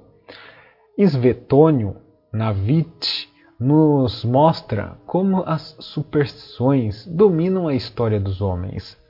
Mesmo nas obras de Plínio, né, o Velho, e Plínio, o Jovem, temos evidentes cenas de magia, e são dois célebres magos da época, Simão Mago e sua mulher Selene, que inauguram né, as práticas ocultas concentradas sobre o demoníaco, a sexualidade, a mulher e o exorcismo.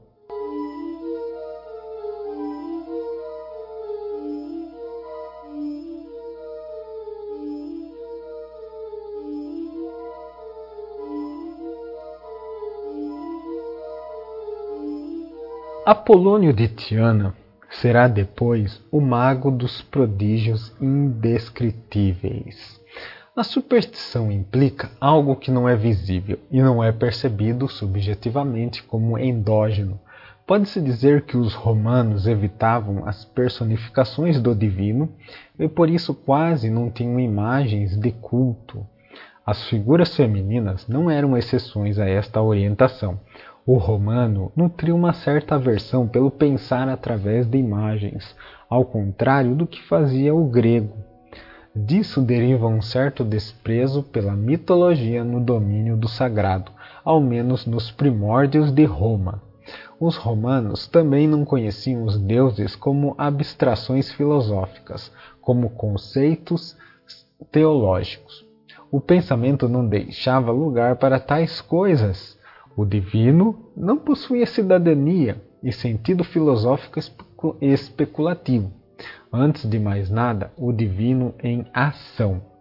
Antes do Deus era mais vivo o numen, isto é, se sentia menos a pessoa e mais o poder.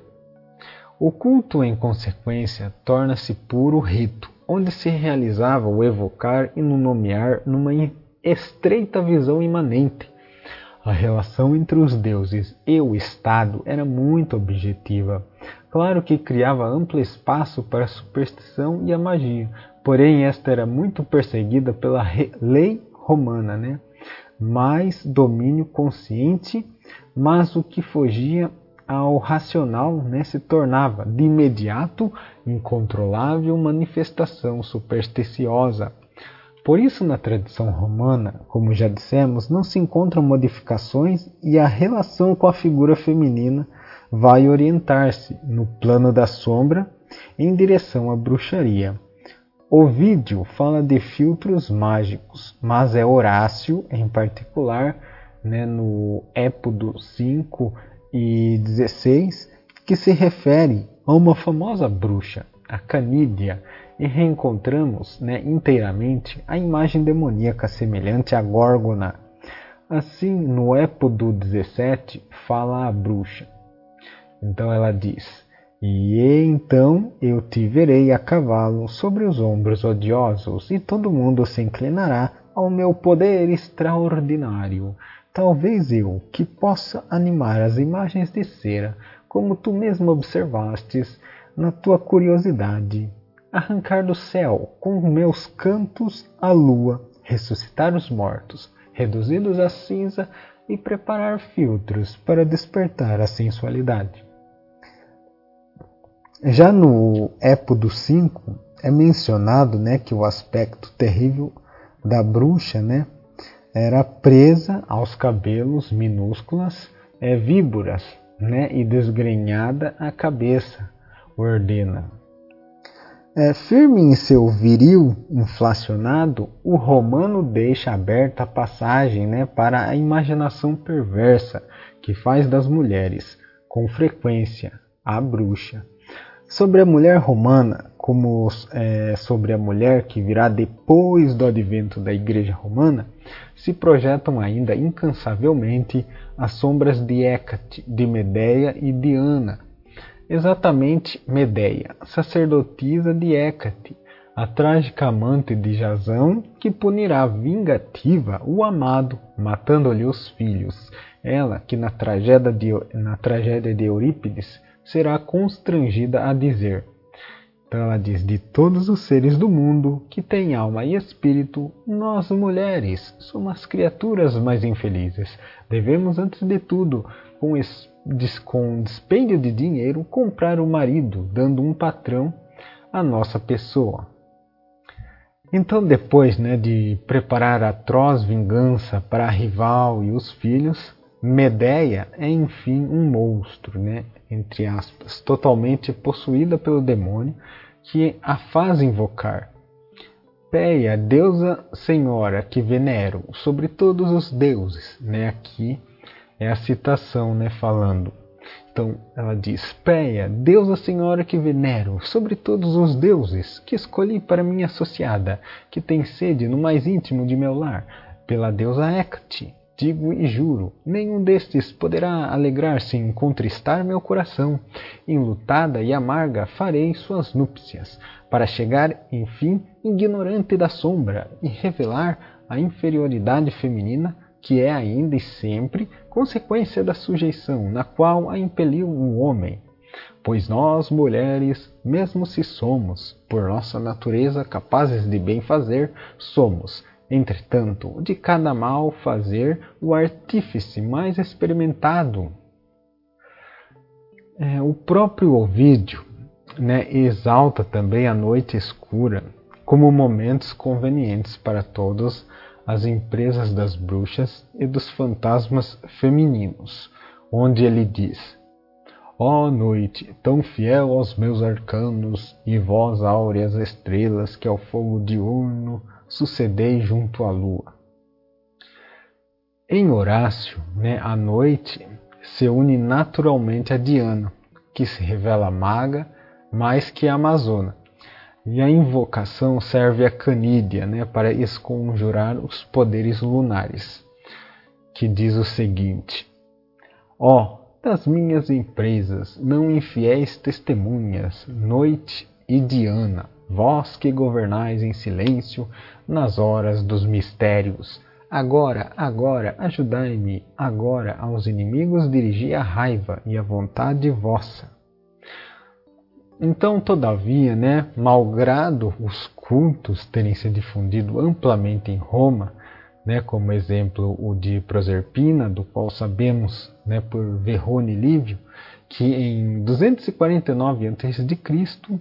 Né, se celebravam os Ludi Tarentini. Então, é, os cultos né, que se difundiram em Roma foram perseguidas, né, todas as manifestações mágicas e de bruxaria, seguramente por razões de Estado. Mas isso, sem dúvida, não liberava, né, não liberava o homem do profundo problema da remoção. A Medeia de Eurípides representa, né, representa a mulher que vive inteiramente a tensão em relação à própria liberação do jogo, quer dizer, do jugo patriarcal e das leis impostas pelo homem.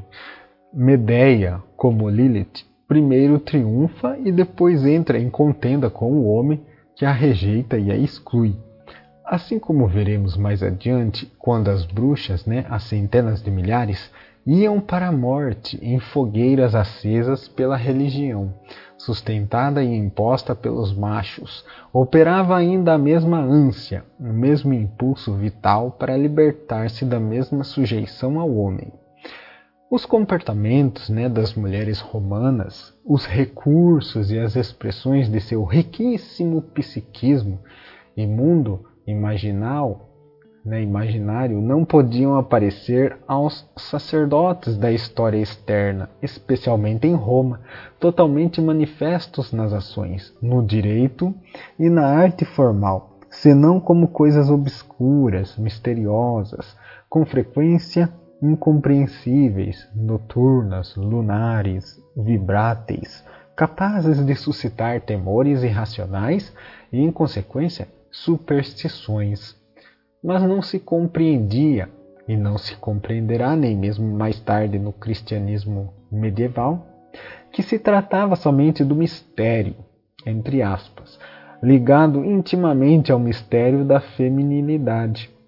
Porque a feminilidade conhece de dentro, quase nunca a partir de fora, pois traz em si, no próprio, no próprio ventre, em sentido estrito e metafórico, a mais profunda experiência vital e permanece numa perene e indissolúvel união com sua criatura. Como escreve Walter, a ciência da mulher não é a do macho. Seu corpo conhece outras artes, sua mente é prene de outras dimensões. As descobertas que se devem às mulheres, né, a história o confirma até onde se pode remontar, são essencialmente diversas daquelas dos homens mais próximas da natureza que as dos machos, tendencialmente levadas a exaurir-se na aplicação de técnicas que somem, quer dizer, que somente modificam as formas. Então, perigoso para o homem, aquele perigo psicológico vivido, é, vivido como ardil e invasão, e já encontrado na imagem jâmbica de Horácio, né? a mulher que pode induzir o homem à própria vontade, que lhe está por cima, a cavalo, uma insustentável imposição para o macho. É ainda repetitiva e forçada a rejeição agressiva de Lilith.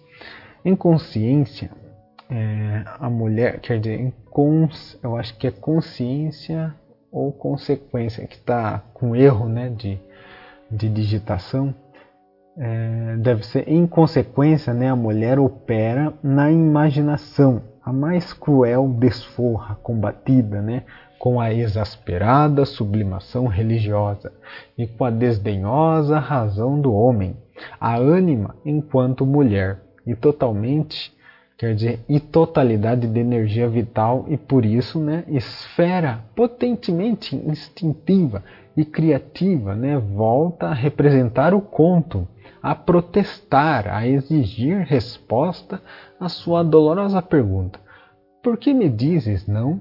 Não somos iguais? Não sou eu igual a ti? E assim chegaram as bruxas. Está gostando do podcast Mistério do Sol? Você pode ajudar com o trabalho doando uma pequena quantia. No link da descrição deste episódio está as opções de doação. Com a ajuda estará incentivando a produção de episódios mais complexos, tradução de artigos raros e leitura de livros que você gostaria de escutar. Novidades exclusivas para o povo brasileiro em apenas um podcast. Deus te abençoe.